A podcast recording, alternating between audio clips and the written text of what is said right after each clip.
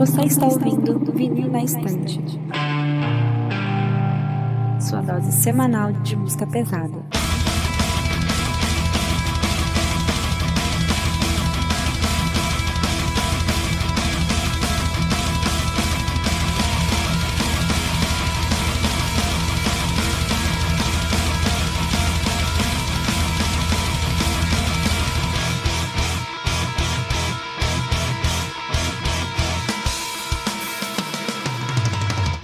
Eu sou a Kate. Eu sou a Gabi. Eu sou o Lucas. Eu sou o Paulo. Eu sou o Takeo. E eu sou o Sander e voltamos com mais um episódio, né? Agora, segunda parte da nossa saga no tempo, pela década de 2000. Hoje vamos falar sobre os nossos lançamentos favoritos dos anos de 2002 e 2003. Só para deixar um disclaimer aqui, esse episódio está sendo gravado muito, mas muito tempo antes do que ele vai ser publicado. Então, provavelmente vai ter muita coisa que a gente vai falar que não vai fazer sentido, porque a gente ou já gravou esse episódio sobre esse, essa coisa, ou a gente vai falar muita coisa que não vai fazer sentido. Mas é por isso, porque a gente já gravou esse episódio, tá gravando ele em julho. E provavelmente você deve estar ouvindo esse em novembro ou outubro. Não sei exatamente ainda quando. Então, tá, vai ficar um tempinho na gaveta, mas se tiver alguma coisa esquisita que a gente falar, ou piada que vá datar, é por causa disso. Envelheceu mal.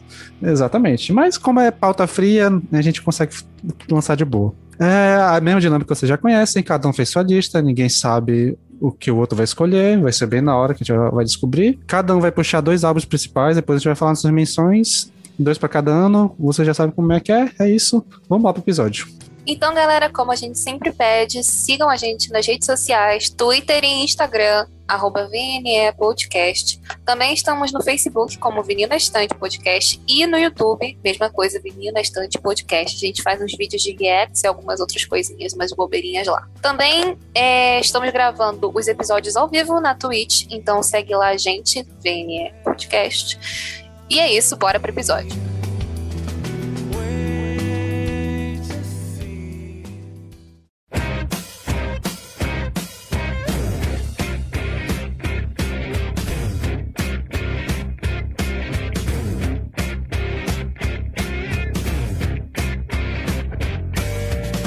E, então é isso, pessoal. Vamos lá começar. Quem quer ser o primeiro a puxar seu primeiro álbum? Lembrando, a gente vai começar em 2002, né? Pode dar. Ó, oh, posso roubar logo de cara? Porque, tipo, eu não sei se esse álbum é necessariamente metal ou rock, mas o Queens of the Stone Age uhum. lançou o Songs for the Deaf em 2002, que para mim é, tipo, se não for o lançamento do ano, é o segundo. E, tipo, pra mim, abaixo das coisas do Caios, ou talvez até empate, é o melhor trabalho do Josh Homme na carreira, assim. E, pô, não tem uma música nesse álbum que eu fique desanimado, assim. Toca os riffs iniciais de qualquer música, eu já tô, tá, beleza, isso aqui é fantástico, aí pula pra próxima, tá, isso aqui é fantástico. Tipo, No One Knows é um clássico absoluto, assim, do rock dos anos 2000. É... First Gift, tipo, cara, a sequência inteira é... Acho que é Song for the Dead, Deads, não Death, que é completamente absurda e caótica que ela entra e o riff é a coisa mais gostosa do planeta, o riff principal. E, cara, passa por muita música, tipo God is on the Radio, é, Mosquito Song, Songs for the Deaf, nesse caso. É, Do It Again. Tem uma, tem uma faixa de 1 minuto e 50 que é Six Shooter, que é muito absurda. Tipo, cara, flui muito bem esse álbum. Eu amo e Josh Homme, parabéns demais por esse trabalho, cara. A discografia desse cara em específico, assim, é muito absurda, mas esse álbum é, tipo, a cereja, assim, assim. Eu, eu imaginava que alguém ia, puxar esse álbum, já gosto dele bastante pra caralho, na verdade. Eu acho que o único problema dele é que os dois singles são muito marcantes e meio que apaga um pouco a, o brilho do álbum, mas eu gosto dele pra caralho, assim. Acho que, sei lá, é maravilhoso. E o que o David Grohl faz na bateria também é muito foda. É o David Grohl que tá na bateria desse álbum? Né? Uhum. Sim, é o David Grohl. Cara, é impressionante que os álbuns que o David Grohl toca a bateria, tipo, eu curto pra um caralho, mas os que ele canta eu fico, hum, tá bom. É, eu acabo gostando dos dois. Pô, eu tinha botado esse álbum na minha lista também. Pra mim, eu diria que é um, é um dos baita álbuns, assim, dessa década, inclusive. E eu acho que até o, o, os singles, assim, é o... na época eu não gostava tanto, mas, putz, depois peguei um, um gosto absurdo. Assim. A pegada do David Grohl na, na bateria de todas essas músicas, o os riffs dela, também o Song of For the Dead, assim, a pegada dela, putz, eu, eu até arrepio. Eu gosto muito da Another Love Song também, que me gruda na cabeça, assim, eu fico por, por dias, enfim, um baita álbum. E baita clips também, que tem no, da Go With The Flow e do, da No One Knows, é, que, putz, é... o clipe de No One Knows eu acho muito tosco, velho. Eu, eu, eu não lembro se era Go With The Flow do No One Knows, que eles estão no carro, tudo de... tocando, assim, é, é tudo With The Flow mesmo, é Go The Flow, né? Putz, é. eu acho esse clipe sensacional. Muito grande, ainda não cheguei lá. Eu, eu tava muito pra ouvir esse álbum, mas ele é tão grande que me bate uma preguiça tão gigantesca. Mas eu tô pra ouvir. Nunca nem ouvi nada de Stone Age na minha vida. Cara, Como que você passou 26 anos sem ouvir uma No One Knows da vida, gente? O Trees and Sevens. Se eu ouvir, eu não sei o que, de que Não, Trees and é. Sevens é, é, não é desse álbum, mas enfim. Caralho, todo mundo já ouviu essa música. Não, Até é, minha posso, avó canta essa música. Eu posso ter ouvido sem saber que é teve, deles, mas... Se você teve o um mínimo de infância, cara, jogou um bomba Jogou Não, o Guitar Hero, lá, cara. cara. Guitar Hero também. Guitar Hero tinha. Ah, é verdade. Né? Não, não lembro, não. Assim. Se eu ouvir, eu não sabia que era eles. Essa é a minha relação com o Stone Age. Exato. Ah, eu conheci riff, é, deve ser. Conheci. Então é, é do Bomba Pet mesmo. Mas é só o riff eu que falei, tem, né? Não tem a música. É só esse riff repetindo por. Toda, Pelo to... tempo da música. Não, é acho que não é tempo da música. Dela. É só ah, esse gente, riff vou, eternamente. Próximo, próximo. Beleza, beleza. Quem quer ser o próximo, então já pode puxar. Tá, então eu vou puxar um álbum aqui que, putz, pra mim, esse começo de, de século, de década, é muito marcante para um estilo específico, que é o metalcore, e, putz, eu, eu, eu, tenho que puxar o primeiro álbum do Killswitch Engage, o Alive or Just Breathing, que é, putz, é um baita álbum, assim, é o, começo deles, assim, o, já tem, tem umas músicas muito marcantes que eu, que eu gosto, assim, que é é, marcantes na carreira deles também, que tipo, mais My Last Serenade, é, tem uma que putz, eu ouvia demais, é, é The Element of One também.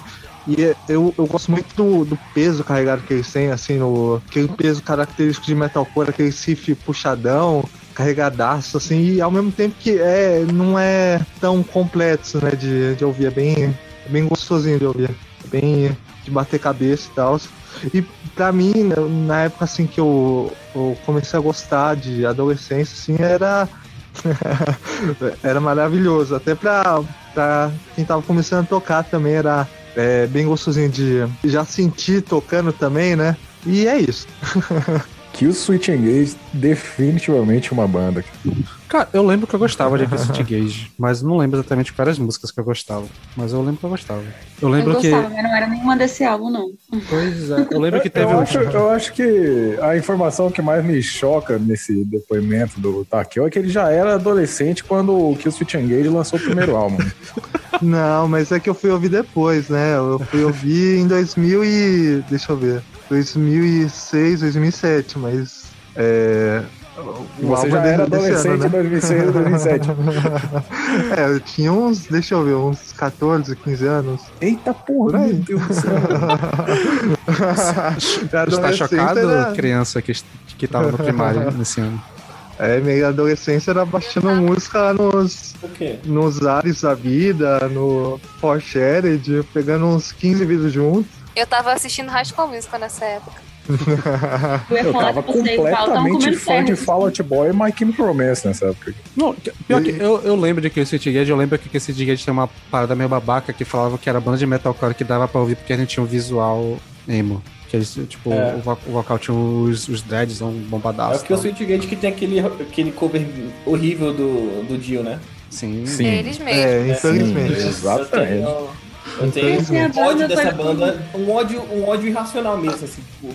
irracional porque não eu, é irracional, não é irracional de fato. Eu acho bem irracional. Cara, a partir do momento que o Sander consegue.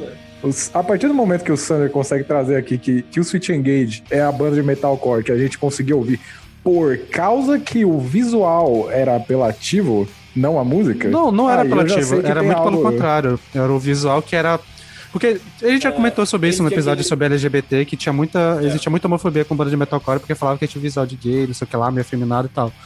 O que o Switch Engage era a banda de metalcore que os truzão ouvia, porque o visual dos caras era meio metaleiro. É. Sacou? O, o, Ah, o entendi. vocalista era careca. Aí ele, nossa, ele é careca, não pode ser gay. Ah, eu, eu na época não peguei Coisa por dos conta 2000, do visual, galera? não, mas peguei Pois é. mais por conta do som mesmo. Não, pois é, eu, eu lembro que eu gostava. Assim, eu prefiro dessa onda, acho que Shadows Fall também lançou um álbum nesse ano. Porque É. eu acho que Shadows Fall eu achava mais interessante por causa que eles tinham um trabalho de violão mó da hora. Eu não. É, não- o Shadows Fall eu não cheguei a co- conhecer nessa época. Pois é, o que o City Gage ele ficou meio assim. Conhecia só os singles, não. eu nunca peguei álbum mesmo inteiro pra pegar. É, Eu desde acho eu que conheço conheci essa banda por causa do, do, do- Acho que de uma faixa que eles têm em Resident Evil. Aí eu falei, o que, que é isso aqui? Aí eu fui escutar, fui procurar pra poder saber quem era. E falei, nossa, essa banda é velha. E eu só descobri agora. Se eu não me engano, eles estão no Guitar Hero também. Então, então. E também tem esse cover aí, né, que eu conheci. Eu conheci Jill por causa desse cover ainda. Nossa, mãe Deus de do Deus, céu, cara. Acho que, acho que a gente já falou, a gente já falou sobre isso no episódio de cover, não falou, não? Preocupante. Cara, deve ser por isso que você tem, tem birra com heavy metal Tu falou exatamente a mesma coisa naquele episódio. Jill com cover Ah. de Kill Switch Engage, cara. Tá, gente, próximo, próximo CD. Próximo CD. É, vai. Cat, pode puxar o teu. 2002, né? Apareceu um álbum aí super lindo. E reouvir esse álbum hoje pra essa gravação foi nesse frio assim deu todo um, um clima. Que álbum? O Immortal com Sons of Northern Darkness. Esse álbum ele, eu achei que ele sucede os outros primeiros que são mais clássicos de uma forma bem bonita. É, que une duas coisas que podem ser um pouco antagônicas, que é o gélido do VM norueguês com um som bem produzido, porque nem sempre é, o equivalente. e ela segue sendo gostosa, porque o Immortal é essa banda. É, então, eu acho que a cozinha de guitarras nesse álbum tá, tipo, muito bonitinha. Ela prende a gente de alguma forma que, que nem sempre o black metal consegue prender as pessoas, justamente por conta da produção. É, para quem não gosta, claro, eu gosto, mas enfim. E por fim, sobre esse álbum, eu digo que ele jamais seria um álbum ruim, porque ele foi produzido pelo Peter Green. Então, esse cara, ele manda tudo que ele põe à mão, está perfeito, sempre vai estar. E eu só descobri hoje que foi o cara que fez, então, assim, não, foi, não é porque eu fico atrás das coisas que o cara produz. Mas, enfim, eu acho que esse álbum, ele não perde em nada para os demais. E ele consegue trazer essas referências do, do black metal norueguês em 2002, que já era um pouco tardio, assim, para aquela cena é, da época. Até a capa é mais. É menos podreira, assim, então você já vê que é outro Ah, nível. não é tão menos Mas- não. Não é tão menos É não. menos sim. É Velho, menos, Ah, é sim. capa não é É é menos podreira, velho. Ah, eu Ela é menos podreira bonitinha. do que as anteriores. Ela é bonitinha, esse senhor. Eu acho bonitinha também. Então. Mas é isso. Ela Immortal parece pra mim capa de demo, sabe? Primeira demo tape. Hum, Exatamente. Mas Errado. eu entendo. Mas é só isso que eu sei do, do álbum, não. Nunca ouvi, não. Então vamos esperar o. Eu também não ouvi. Mas eu tô pra ouvir há mil anos já, mas. Ai, gente, vão ouvir, na moral. Porque tem o que vocês gostam. Tipo, vocês que gostam de black metal, até o Lucas. é, ele tá melhor Ah, produzido Lucas. agora, nesse momento. Então, tipo, Ah, ô. tem sim, sabe? Dá Olha só, eu confundi com a capa do álbum de 99, então eu retifico aqui, eu, eu- eu vou mudar aqui o que eu falei, tá? Essa capa é horrorosa. que eu tava Eu confundido disse- com a de disse. 99, que é mó bonitinha, mas essa de 2002. Não, a Não, pior, a de. Pariu, Ela não é a de melhor, mas a pior. 99 é, é incrível. Caralho, Mas essa aí é- feia, Assim, velho. se não, é, se não é feia ou não é a pior, com certeza é tosca pra um caralho. Mas enfim. Combina Ah, com a banda, né? Não sonoramente falando, mas eles sabem. Eles sabem disso. Eles sabem disso. Enfim, É, o. é. Eles são toscos, mas enfim, tipo.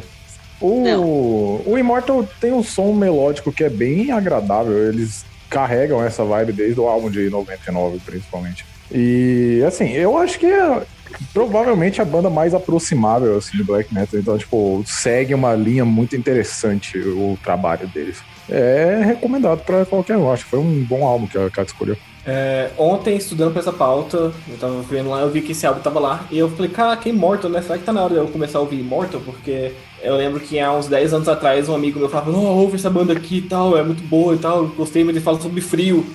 Tá, tudo bem. Aí, Fala sobre frio, é, é cara. tipo isso, foi isso. Ele fala, fala, fala sobre morar no frio, basicamente. Eu, tá.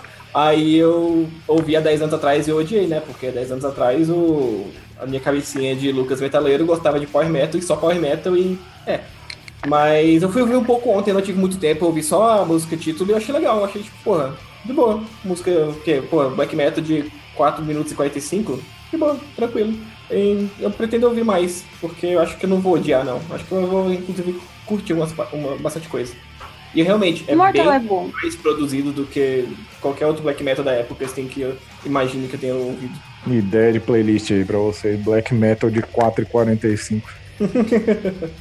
Foi bem produzido. Ainda tem esse, Mais Ah, esse é. adendo aí. essa, esse adendo, pois é.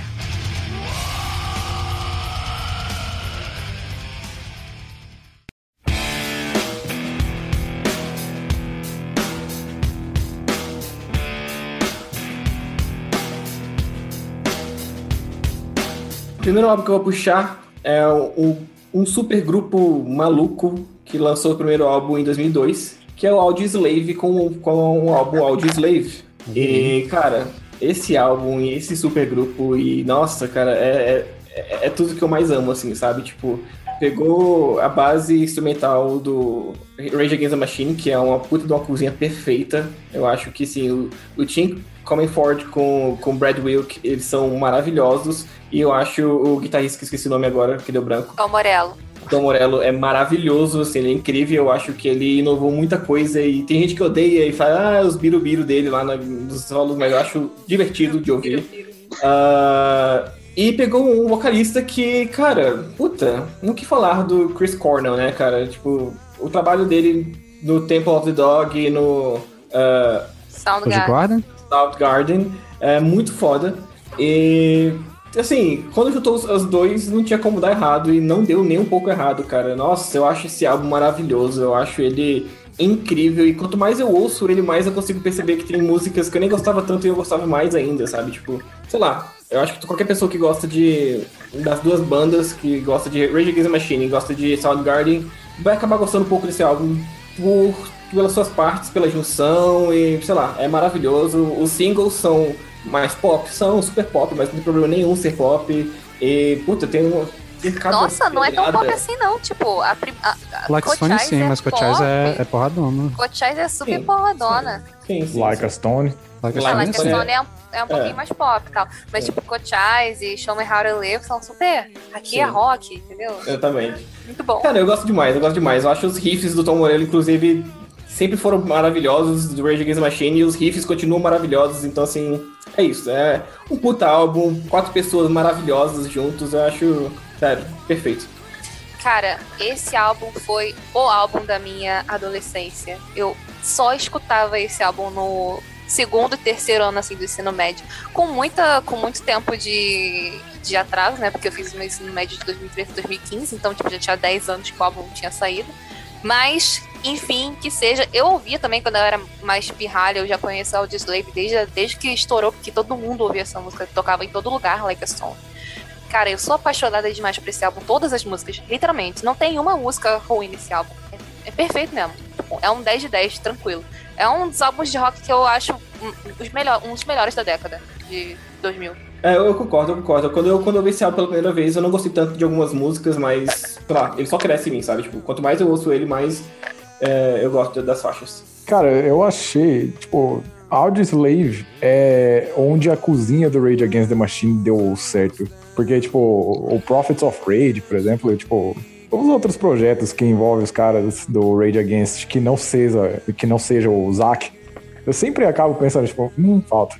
Mas o Audioslave, tipo, me conquista toda vez, cara. Tipo, eu, eu não pego pra ouvir o álbum tantas vezes, que talvez seja um erro da minha parte, mas toda vez que eu ouço eu fico tipo, cara, isso é, isso é muito bom, velho. Porra, os caras conseguiram extrair a área mais melódica, a área mais pesada, assim, do Rage Against the Machine e ainda extrair o, o melhor possível do Chris Cornell, que a gente já imaginava que já tinha visto no Soundgarden, mas, tipo, o cara conseguia continuar entregando o máximo possível, assim. É impressionante, cara. Eu só conheço Cochise e Like a Stone, e é isso.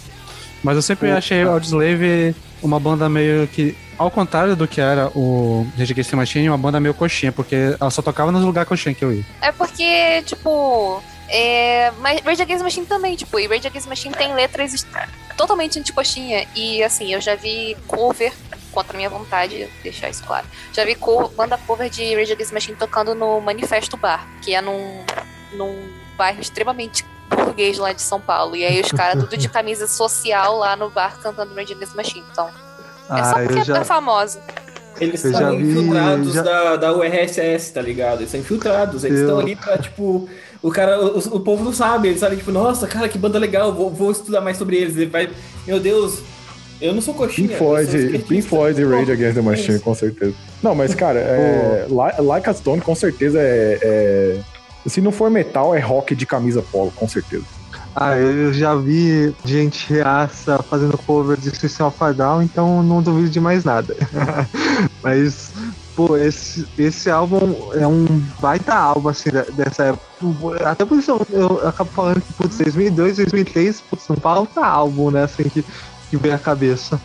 É, e esse álbum, além do, dos clássicos aí que vocês citaram, que eu gosto muito também, o, tem uma que eu é, a I am, I am the Highway, putz, eu acho uma das músicas mais bonitas do, do deles, assim, até do, do Chris Cornell, assim, da carreira inteira do, do Chris Cornell.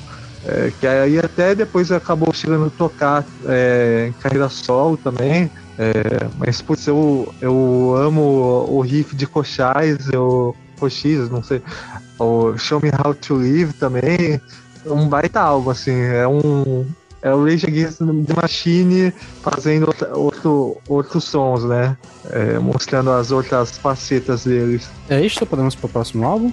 Podemos. isso. Sou eu, né? Exatamente. Meu álbum é da panelinha de metal gótico aqui, é, representando a nossa querida amiga Jade, que não esteve aqui no episódio de hoje, mas ela com certeza ia comentar esse álbum comigo, que é o At Sixes and Sevens do Sirenia, uma banda que eu sempre zoo assim do, no, no meio do metal sinfônico e gótico, porque ficou ruim demais. Mas os dois primeiros álbuns, por incrível que pareça, são muito bons. E esse primeiro álbum, né, o At Sixes and Sevens, pra quem não sabe, o Sirenia é o projeto solo, começou como projeto solo do Morten Veland, que era do Tristania, que é uma puta banda emblemática do cenário gótico. Pra quem não conhece, tá aí, é, né, vai ouvir.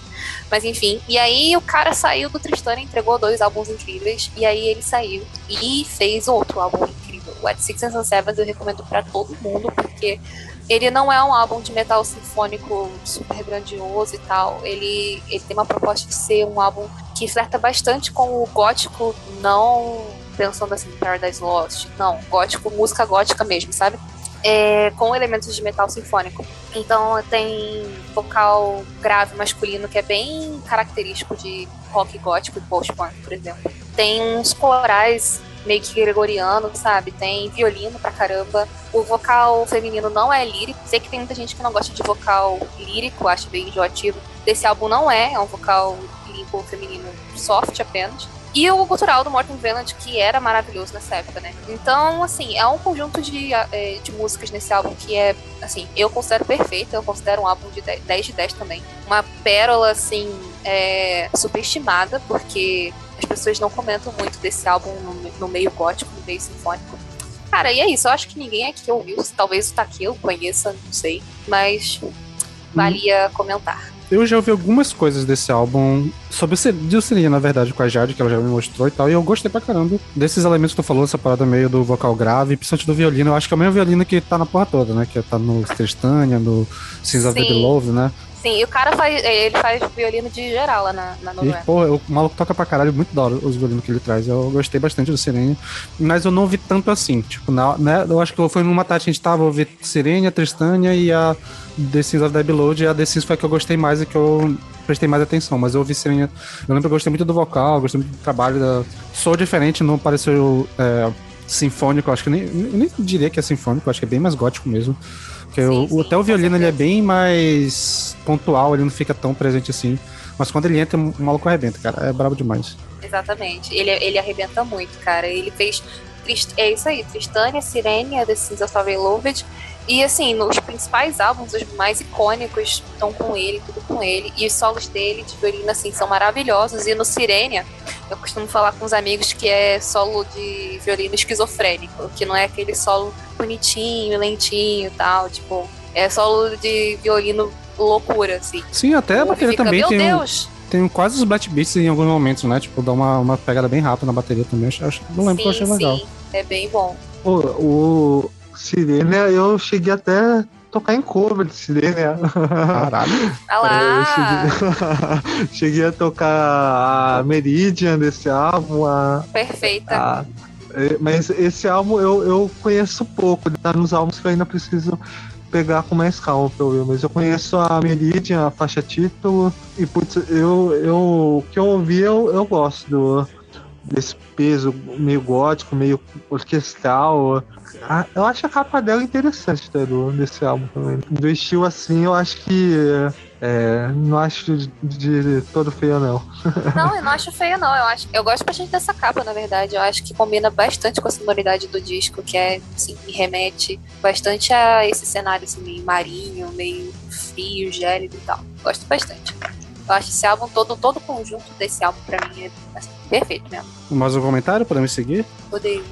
Então, ainda pra monopolizar o papo nesse rolê meio gótico, o álbum que provavelmente vai ser a banda da capa do episódio, porque, né, acho que a gente nunca. Eu, eu fiquei muito surpreso como a gente nunca falou dessa banda praticamente no podcast. O álbum Como Alice do Lacuna Coil. E, cara, é, assim, eu, eu conheci Lacuna Coil ali no final dos anos 2000, e eu gosto muito daquele álbum 2009, acho que é o Shallow Life. Eu gosto muito do que veio depois. E eh, já tinha mudado um pouco a sonoridade, mas quando eu voltei pra pegar, eh, eu lembro que eu peguei o Karma Code primeiro, e eu não curti tanto, mas quando eu peguei Como Alice, cara, esse, eh, eu deitei demais. Cara, esse álbum ele é perfeito, não tem um erro. Tem boa parte dos clássicos da banda estão nesse álbum, tipo a Swamped, a Heavy's a Lie, a Self Deception, a Unspoken. Uma parada de música que é bem famosa e tal, que está sempre em setlist, nos shows, e, cara, mas como todo, assim, o álbum ele é muito bem feito. Tipo, a, eu acho que era o auge desse som que eu acho que meio que o Lacuna ficou conhecido por fazer foi aí. Apesar de que eles fizeram muito mais sucesso com o álbum que veio depois. Mas eu acho que ali naquele momento foi onde, onde tava tudo. E, cara, a Cristina Scabra é, é perfeita, simples assim. Ela, ela é incrível. Divina, aquela mulher é uma deusa. Cara, eu assino embaixo tudo que você falou. Eu sou apaixonada por esse disco também. Eu acho que é outro que, assim, é um 10 de 10 da época também. Tranquilamente. É um álbum que remodelou muita coisa, que influenciou muita coisa. E não tem música fraca nesse disco, de fato, não tem. É... Inclusive, a música que eu menos gosto hoje em dia é Heaven's Alive, só porque eu ouvi ela demais. Mas, sim, porque todo o resto eu, eu sou muito apaixonada.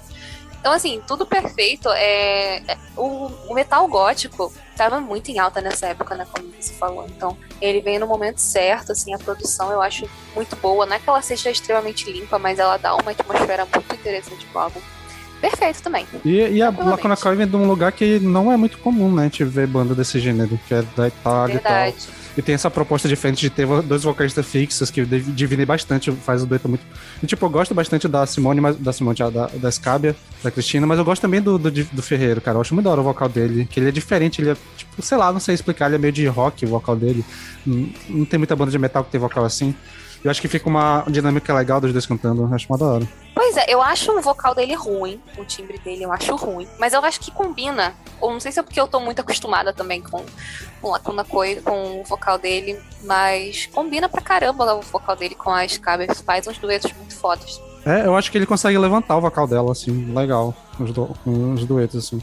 Eu acho que o, vocal dele ficou bem melhor nos álbuns mais recentes, mas, assim, Sim, sim. É, mas com eu ainda gostava, Mas tipo, aí o som assim... eu não- já não curto muito. É, eu gosto até, mas eu concordo que essa fase aqui, desse, que foi o, o auge deles, assim, cara, era muito da hora o som. O Lacuna foi outra banda também que eu cheguei a tocar em cover.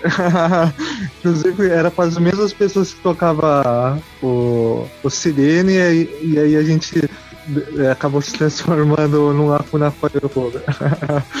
é, putz, esse Caraca, álbum o aí. Takeo é- tinha um, um, um passado gótico que ele nunca tinha revelado pra gente, né? Tô chocada É, também. É, não é um passado tão distante, não. É tipo 2017, 18, por aí. É, pô, eu toco num, num época cover, né? Quer dizer, tava tocando, né? Que agora não dá pra tocar, né? Mas, enfim, pô, esse álbum, é, de várias é, amizades que conheço, amigos e tal, que curtem o meio gótico, é, é o que eu mais ouço falar bem de um dos favoritos, assim, é, do pessoal. E putz, esse álbum é- eu acho ele. a- eu acho a capa dele já muito bonita, assim, o. Que é o, o girassol, né?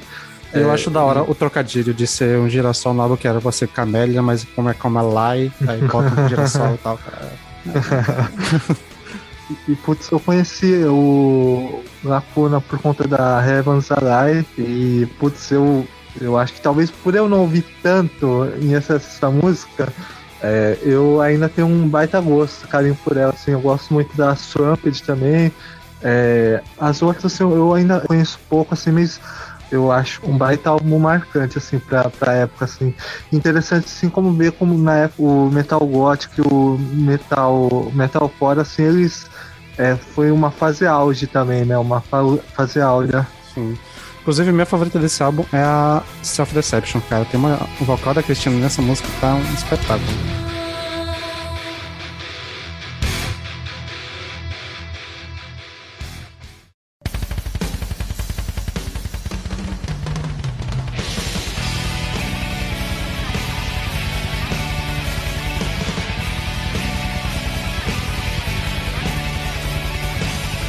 Quem foi que puxou primeiro? Paulo, né? Então já pode puxar o seu próximo aí.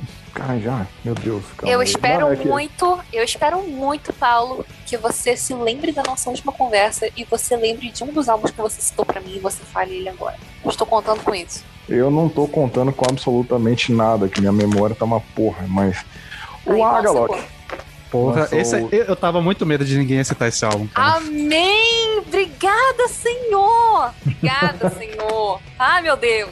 O Agalok lançou a obra-prima do post-black metal, que é o Demento. Pô, você pode, você pode usar esse argumento pra basicamente qualquer álbum deles após esse álbum. Talvez até o Pale Folklore também.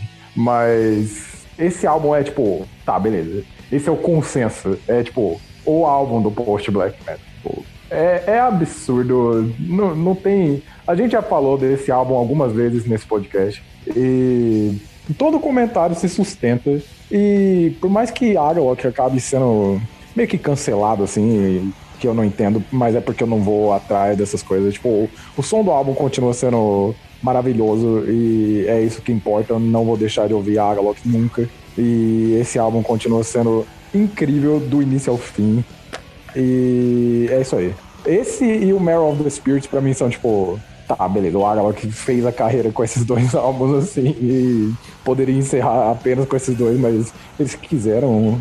Eles encerraram logo Green, depois, né? cara, Eles, eles quiseram ter uma discografia perfeita. Então, tipo. Cara, e É isso. Against the Grain também vale a menção. Eu acho esse, esse segundo melhor deles. Que banda, né, meus, meus amigos? É maravilhoso, maravilhoso, cara. Não tem Amém. jeito.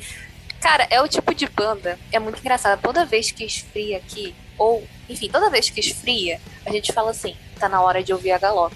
E é sempre assim, é a banda que mais incorpora frio.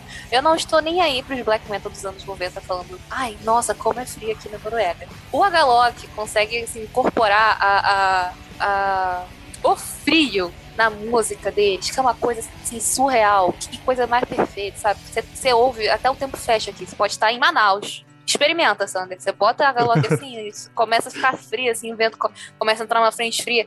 Perfeito, perfeito. Esse disco é maravilhoso. É, isso com certeza. Tipo, é, o pessoal tava comentando agora há pouco que a Immortal fala do frio, o que é muito engraçado. a Galok no fim das é o frio. O Galok Agalok é o frio. soa frio. O Agalok É tipo, é o frio. é tipo aquela a frase do Bane quando o Batman tá lá. já. O Bane falando pro Batman que o Batman adotou a escuridão, mas ele nasceu na escuridão, ele foi forjado pela escuridão. É, esse, esse é o É rolê. isso, é isso. É Esse é o. Agalok com frio. Exatamente. Cara, eu adoro esse álbum. Acho que foi o único álbum do Agaloff que eu ouvi inteiro. Porque, cara, não tem como tu, tu usar a, o Twitter, principalmente na nossa bolha, e nunca ter ouvido falar desse álbum, porque quase, todo, quase toda semana tem alguém falando dele. Eu acho que ele é um dos álbuns Sempre que esfria. Sempre É. que esfria, o nego, o nego tá falando desse álbum. Cara, é, o, o Mone, acho que, acho que algum de vocês conhece aqui, tá sempre falando sobre ele. A Carol tá sempre falando sobre ele. E é aquela música de frio, é a música que também a gente fala de esfregar o chifre na, no chão, né? Tipo, caralho. E Eu amo, é, tipo. Eu sei que ela é muito manjada, acho que é a música mais famosa do álbum, mas, cara, como eu amo In The Shadows of Your Prayer Companion, cara. Essa música é, é uma das melhores, assim, do, do metal, cara. É braba demais. Cara, Não, eu, sim, eu sim, acho sim. que minha Esse- favorita esse é I Am the Wooden Doors, mas enfim, todas são perfeitas. Esse comentário que o Sander fez. Tipo, é uma das melhores músicas de metal. Ponto. Tipo, não, não, não é tipo, ah, subgênero, nem nada. É uma das melhores músicas de metal. Fim. É, é isso que o álbum oferece. Tô de acordo. Engraçado- É engraçado que ontem, é, essa semana eu perguntei no Twitter lá, tipo assim, ah, quais bandas de frio vocês recomendam e tal. E sem ninguém me recomendar, eu, eu mesmo já fui no H que eu vi. E eu descobri essa banda essa semana. Eu fui ouvir Demento pela primeira vez essa semana. Tipo, não conhecia e tal. Eu Gente! adorei esse álbum. Puta que pariu.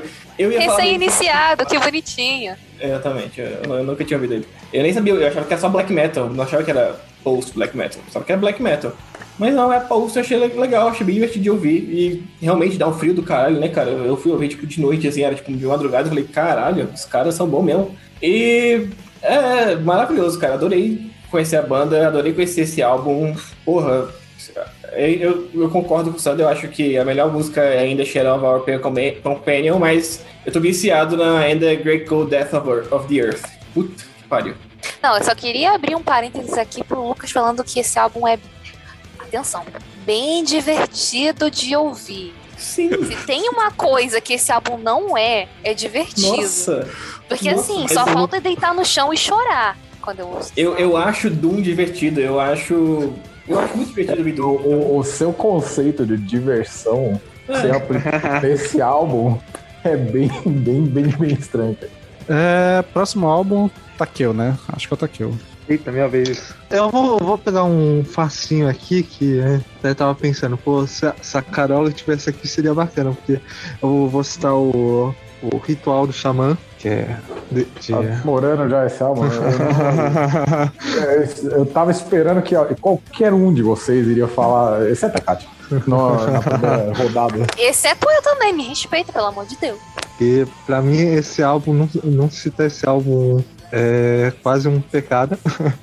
Porque é o, o primeiro álbum do Xamã, a estreia do Akrematsu, o Mariucci, o Hugo Mariucci, o Inominável lá, o Confessore. E putz, esse álbum é, mostra uma banda fazendo algo bem diferente do que. Quer dizer, não tão diferente, né? Mas diferente do que é, se via no Angra, um pouquinho mais heavy, ainda melódico. E, putz, esse álbum tem, tem músicas que eu, que eu acho incríveis, né? apesar de não, ser um favorito, um favorito do Xamã, mas tem é, a própria abertura, né? Ancient Twins, Here I Am, a, a Fairy Tail, a Ritual, a, a Pride, que eu acho um pecado eles não tocarem a introdução em nenhum ao vivo deles, em nenhuma. Só, a introdução só tem no CD, mas é, Time Will Come também. Enfim, pra mim esse álbum é um, é um, é um clássico dos álbuns de metal nacional, em geral, não, não só da década. E é isso. Cara, eu não ouço esse álbum desde que a gente gravou o episódio de Álbuns da Vida, né? Que foi a Carol puxou. E, cara, eu gosto dele, eu, eu gosto bastante dele, eu acho que ainda mantenho aquele de que ao lado do Holy Land é a melhor coisa da carreira do André Matos, assim, em nível de produção, nível de tudo, assim, tipo, um álbum muito, muito bom mesmo. Gerou um dos melhores DVDs da, da história do Brasil, né, do metal brasileiro, que é o Ritual Live. Assim, tem algumas duas, três músicas ali na, meio pro final que eu não curto tanto, tipo By the Spell, a, a Over Your Head e tal, mas ainda acho ok, nada demais. Mas eu acho, acho legal, eu gosto. Assim, eu não tô muito mais na vibe Power Metal, mas quando eu vou ouvir Power Metal, provavelmente vai ser um dos que eu vou puxar, porque ele eu sei que ele é top. É, Esse álbum, pra mim, ele. Eu tô um pouco mais. mais exagerado nisso aí. Eu acho que ele, pra mim, é o melhor álbum do André Matos, da, carre... da carreira do André Matos, assim, sabe? Tipo, eu acho que ele é praticamente perfeito, assim, cara. Tipo, eu acho que ele tem o peso que o, que o Angra não tinha, que eu acho que eu, que eu sentia que o Angra podia ter um pouco mais de peso, e ele tem um peso que o Angra não tinha. E, sei lá, o André tá no. Acho que foi o pique do André, né? Tipo, o, o auge dele sabe? Acho que foi quando a voz dele tava mais perfeita e, o- e eu acho que ele, tá, ele teve, teve um gás pra compor um- em uma banda nova. Eu não sei, eu acho que ele, são as melhores composições as melhores. melhores produções. Eu não sei se produção, porque ainda acho a produção desse disco um pouquinho estranha, mas acho esse, esse disco assim, o melhor que o André Matos já fez, assim, sabe? É maravilhoso. Até as bandas, que- as músicas que os outros não gostam, que nem o, o Sander falou, Over Your Head, Blind Spell, eu gosto pra caralho. Over Your Head pra mim é maravilhosa. E realmente concordo, Ritual Live é, sei lá, um- talvez o melhor DVD de metal nacional, assim. Ele é um clássico e só de assistir uma música você se arrepia todo. Nossa, é engraçado que é, na época, as primeiras vezes que eu ouvi o ritual, eu, eu achava estranho. Comecei a pegar o gosto com o tempo eh, dele na época. Mas é, pra mim é realmente tá aí. O, o Ritual Live é o melhor DVD já feito, com, com certeza. Eu também só ouvi esse álbum, nunca tinha ouvido ele antes, ouvi pro, por aquele episódio de álbuns nas nossas vidas e nunca mais ouvi, porque não é na minha vibe, mas esse álbum é muito bonito, né? Fiquei impressionada, eu nunca tinha ouvido profundamente alguma coisa do André Matos e achei lindo. Então, faz jus isso aí como indicação do Takeo, acho super válido, bonitinho mesmo. Beleza, seguindo aqui, próximo álbum. Kat. É, o outro álbum que eu trago desse ano de 2002 é o Nordland 1 do Bathory. Há quem ache que o Nordland 2 é melhor do que o 1.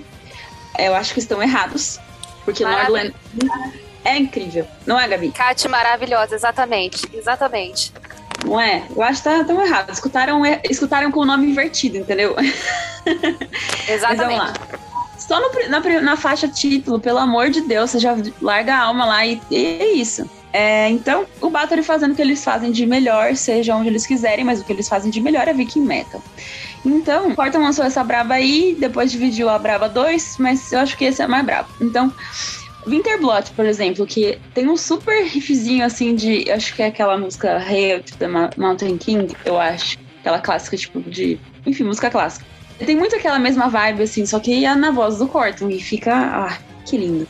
E Ring of Gold talvez seja pra mim uma das faixas que eu considero mais introspectivas. ah, e quando eu, eu gosto bastante de faixas introspectivas, tal como acho que é Voice of the Soul do Death, por exemplo. Eu acho que essa faixa tá no mesmo nível, eu adoro essa do Death, inclusive. Então eu acho que esse álbum não tem defeitos e tá errado quem acha que é o 2, e eu fico indignada. Por isso que eu fiz uma pergunta lá no Twitter, porque eu só fiquei muito brava. Eu quero juntar ao coro de músicas que merecem destaque, Forever Dark Woods. Eu sou apaixonada por essa música, acho que é uma das minhas favoritas do Battery. Eu amo esse álbum demais. Meu Deus do céu. Eu acho que eu só comecei a gostar de Battery de verdade, assim, quando eu ouvi o Nordland One. Porque, assim, eu escutei o Fire... É Fire Death Blood? Blood, Fire Death. Blood, Fire, Death. Eu ouvi esse álbum e aí, tipo, todo mundo fala que Battery é black metal, né? E aí você vai esperando black metal.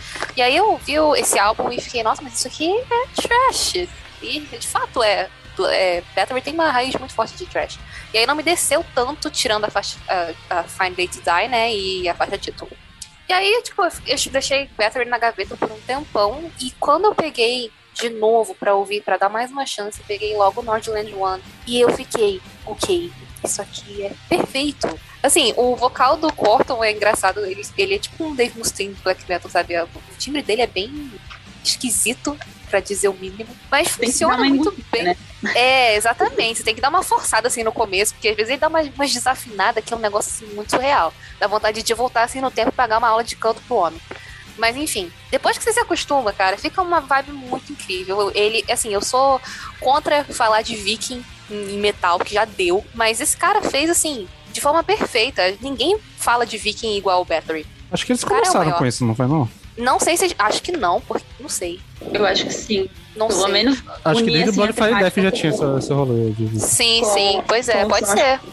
Pode ser. Então, pois é, né? E tipo assim, mesmo assim, tipo, 20 anos depois que, la- que lançou o Nordland One, ele não envelheceu. Eu acho que ele não envelheceu nada. Enquanto um monte de banda aí que fala de Viking, tu ouve da mesma época, assim, fica meio. "Hum", sabe? Porque o Nordland já é um mó tempão depois do Bloodfire Death, né? Que é da década de 80 e o Nordland de 2000. E assim, fresquíssimo ainda, perfeito. Muito bom. O que eu conheço do Northern eu nunca ouvi, mas eu já vi, eu fiquei curioso quando eu fui ver a capa, achei engraçado que eles só pegaram a capa do 2, só fizeram espelhar a imagem e fizeram o 2 lá. Interessante o conceito. Pois Tem é, mais um pois é. negócio, tem, um- tem um, a moldura é diferente, mas é só É isso. dourada, né? Eu acho. Que é douradinho. Eu Sim. só consigo diferenciar por isso, pela moldura e pela logo, assim, que é diferentinho. Um é, um é prata, o outro é, Dourado. Parabéns pela criatividade. Pelo menos compensou isso com as músicas. Exatamente. E não é por nada não, mas o dourado é o Nordland One. Então, já tá aí, entendeu? Ouro, o outro prata, é isso mesmo. Perfeita analogia. Também não conhecia. E fui ouvir ontem por causa também que é música de frio. E eu ouvi Ring of Gold e achei muito, muito bom. Tem que ouvir o resto do álbum agora.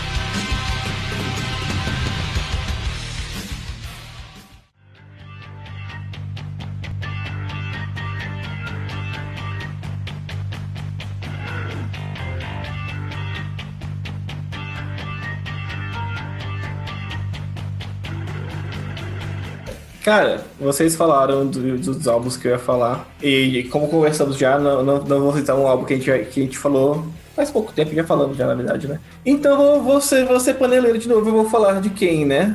Vou ter que puxar aqui. Nos surpreenda, nos surpreenda, Lucas. Vai. Não, não, não vou surpreender ninguém. É, o álbum que eu vou puxar vai ser o Space Metal do projeto Star One do Arien. Yeah! Só não é Arion porque não lançou ne- nesse, nesse ano, né?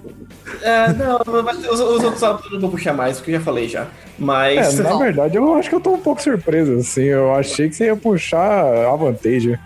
Não, não, não. Já, o, o último, último ano já, já puxei a, o, é, última, os últimos do, último episódio de- de- dessa década já puxei a Mantese, então tô de boa. É, esse álbum, Space Metal, é o primeiro álbum do projeto Star One do Alien, e é um projeto diferente porque ele quis fazer uma coisa mais pesada do que o Arion faz, ele queria fazer fora do conceito do Arion. E ele puxou só quatro vocalistas, e os quatro vocalistas são é, Flor Jansen, Dan Suano, Damian Wilson e Russell Allen. São, ou seja, quatro puta vocalistas fodas para fazer um, um álbum. E esse álbum é um álbum de ficção científica. Como assim? Ele pegou série e filme de ficção científica e fez uma música para cada série ou para cada filme de ficção científica. Então tem música sobre Doctor Who. Eu ouvi tem- essa, essa aí eu ouvi, é da hora. Exatamente. Tem música sobre Outland, tem sobre Duna, Alien, 2001 A Space Odyssey. Então, assim, é, é bem divertido o álbum. É bem legal. Eu acho ele tão bom quanto o Ariel, né? Porque eu sou meio puta do Alien. Meio, né? Mas, sei lá, é bem gostoso de ouvir. É bem legal. Eu recomendo pra todo mundo que gosta de, sei lá, prog metal. Que é prog metal, querendo ou não. O Paulo conhece, ele devia falar alguma coisa, só pra não deixar o Paulo falar, o Lucas falar sozinho. Desculpa, meu amigo, eu tava, tava ocupado. Não, o que acontece? É, eu conheço sim, mas é, não, não foi uma coisa que me marcou tanto quanto marcou o Lucas, né? Mas mar, é, o Arjen, acho que mar- marca como compositor, assim. Tipo, os trabalhos do cara são, são muito bons e Star One vem como uma ponte interessante para aquele Universal Migrator e o Human Equation, ao meu ver. E é, assim, é, é coisa que eu tenho que acabar revisando, ainda mais pelo conceito lírico. Eu sempre, sempre piro quando eu vejo um pouquinho das letras, assim. E é, o, o cara tem um dedo bom pra escolher quem é que vai participar com ele nos álbuns. Não, não tem jeito. Algumas vezes. Eu tenho, tenho minha reclamação da vocal do Stream of Passion, mas ok. E é, de resto, sim, ouçam. Como fã de prog metal, ouçam um álbum. Se você não for também, ouça o álbum pra depois deixar sua crítica.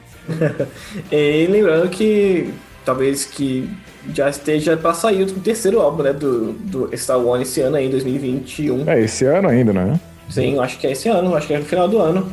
Não sei se vai ser o- novembro, outubro, dezembro, mas não sei se quando sair esse episódio aqui já vai ter lançado não. Quem O né? lançamento do quarto trimestre aí, gente. E a gente, será que a gente vai falar do episódio de lançamento? Com certeza vai. Então a gente vai obrigar a Gabi a ouvir esse episódio, essa- esse álbum pra falar. Puta que pariu, já não tem sofrimento suficiente, não? Eu acho que do Star Wars, eh, o. O, Ah, não, não vou. o ver ele não é tão longo, não, né? Ué. Não, não, normalmente não. Não, não, é uma hora e meia de álbum. Só, só uma hora e meia só. É, duas não, mas uma hora e meia. Duas não, mas uma hora e meia. Pois é, exatamente. Ah, não. Ah, tu, tu pode pensar que tu ganhou meia hora aí. Ah, pelo amor de Deus, eu vou ganhar duas. Eu vou ganhar duas, que eu não vou ver essa- isso não. Pelo amor de Deus. Não dá, sem condição. Fiquei em dúvida entre um monte de álbum. Queria falar sobre Remedy Lane do Pain of Salvation, mas eu não vou fazer isso, porque eu já falei no episódio de da parte 1, né, de 2000 a 2001. Já falei um álbum deles, então vou passar. Então eu escolhi Century Child do Nightwish. Pois Olha é, aí. esse álbum, pois é, tinha que falar, a gente tem que falar de Nightwish nessa, nessa fase, né, com a Tari. Porque, assim, eu não gostava desse álbum Eu gosto de Nightwish. Eu ouço Nightwish há muitos anos, muitos anos. E eu nunca, esse álbum nunca me desceu por algum motivo. Eu só gostava da Blessed Child e Phantom, não, Phantom, Phantom of the Opera também. E Beauty of the Beast. Só que aí, esse ano, por algum algum motivo, alguma razão, eu peguei esse álbum de novo pra ouvir, quando eu peguei a, a discografia do Nightwish inteira, de novo. E aí eu ouvi esse álbum e eu adorei. Não sei o que, é, o que aconteceu, eu achava ele meio sem sal, mas aí esse ano foi e bateu. E esse disco eu acho assim, ele é muito bom, não é perfeito. Tem mais músicas que, por exemplo, Everdream, que todo mundo gosta. Eu amo é ela, nossa. Favorita. Super fan favorite, pois é. Todo mundo ama essa música e eu não consigo gostar, eu acho ela chatérrima.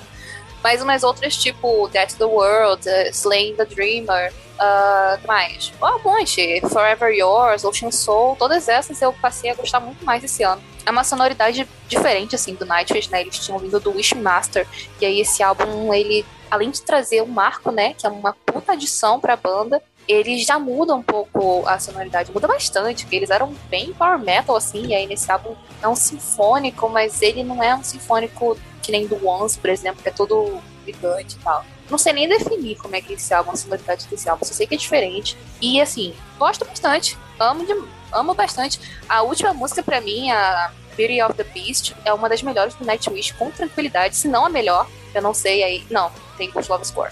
Mas assim, tá no top 3 de melhores músicas do Nightwish pra mim, e é isso aí, velho. Grande álbum. Da, dois álbuns com Atari, eu acho ele que é, ele é o melhor de longe pra mim, sim.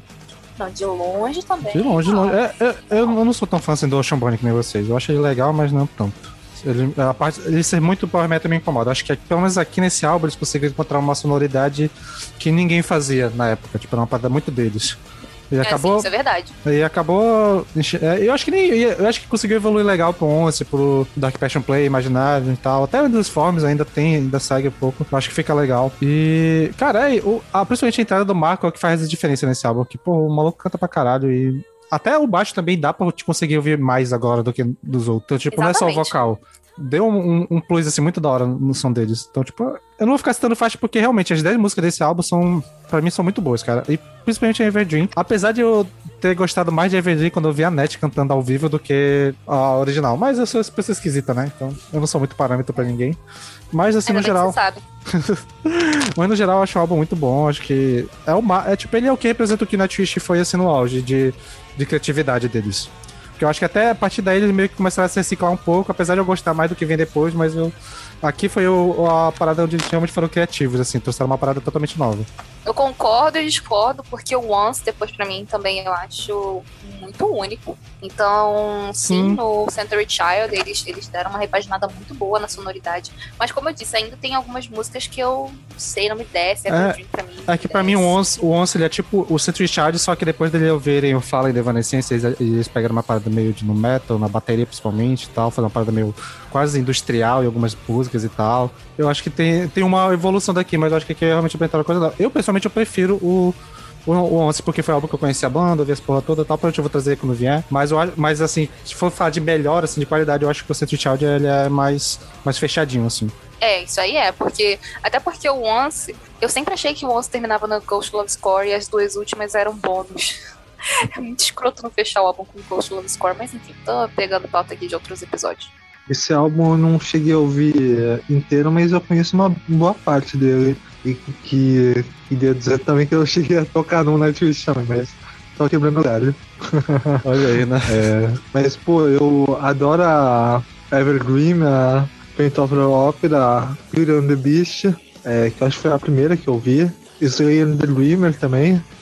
É, mas o restante do álbum eu não, não cheguei a ouvir, não. Mas as que eu conheço eu gosto bastante. Ahn, beleza, agora sou eu, sou eu, né? Bom, e pra fechar, e praticamente falar sozinho, mas talvez não, porque acho que talvez o Paulo fale comigo. Em 2002, uma das minhas bandas favoritas começou uma sequência de álbuns incríveis, que foi combinado um álbum da vida que eu já citei, que é o Dark Tranquility, que em 2002 lançou The Mage Done, que é o Dark Tranquility, ele é dessa, como a gente já falou várias vezes, né? Aquela banda de. um dos fundadores do Death Metal Melódico e tal. E que foi no início dos anos 2000 pra frente foram mudando um pouco a sonoridade. Que eu acho que mudou de vez ali no, no Fiction, mas eu acho que aqui no The Done, que é essa sequência The Done, o Character, foi onde eles começaram a se descobrir melhor, começaram a diferenciar um pouco do que tava aquela toda cena ali da Suécia, que tava começando a se repetir, eles começaram a fazer uma parada mais diferente. E é onde também o, o Michael Stein começou a, a ficar melhor ainda no vocal dele, que eu já acho muito bom, né? Então, e essa música, esse álbum tem muito clássicos fodas, tipo a Final Resistance, a Amanda Chromatic Stains, as, a Treason of Wall, a The Enemy, a Deception. Cara, tem muita música top aqui. E é um álbum incrível, assim. Ele começou uma sequência muito boa pra uma das minhas bandas favoritas. Eu amo demais esse álbum. Eu acho que ele, sei lá, deve estar no meu top 5 de álbuns favoritos do Dark Tranquility. E Pra quem gosta do Fiction, que só ouviu o Fiction e achou interessante, eu acho que vai achar aqui legal. Apesar dele ser bem mais melodef é, clássico do que o Fiction é. Mas eu acho que vai, vai curtir também. Principalmente quem sentiu falta de solos, esse tipo de coisa que tem bem mais. Mas assim, no geral, um puta álbum. É, e é isso. Uma das minhas bandas favoritas trouxe um, um puta álbum e começou uma sequência muito incrível nesse ano. É, o Dark Tranquility, cara, tipo. Eles foram que. Tipo, da Suécia, assim, da década de 90, pra mim, foram que melhor transicionou pro, pra década de 2000. Porque, tipo, a, a sequência do Damage Done até, até hoje, pra falar a verdade, tipo, é boa. É, tirando no, o tropecinho ali no The Void, seria fantástico. É, é, eu concordo. Esse álbum especificamente eu concordo. Mas, é, assim, a minha relação com o Dark Tranquility é antes do Damage Done. Inclusive, tipo, o álbum que eu prefiro deles é o The Gallery e tal, todas essas coisas. Mas, assim, todo álbum deles eu não acho que você pode falar, tipo, ah, isso aqui é ruim. Tipo, não, o álbum não é ruim, o álbum é bom, mas talvez ele seja só isso. Mas o Michael Stein continua sendo um puta de um vocalista foda.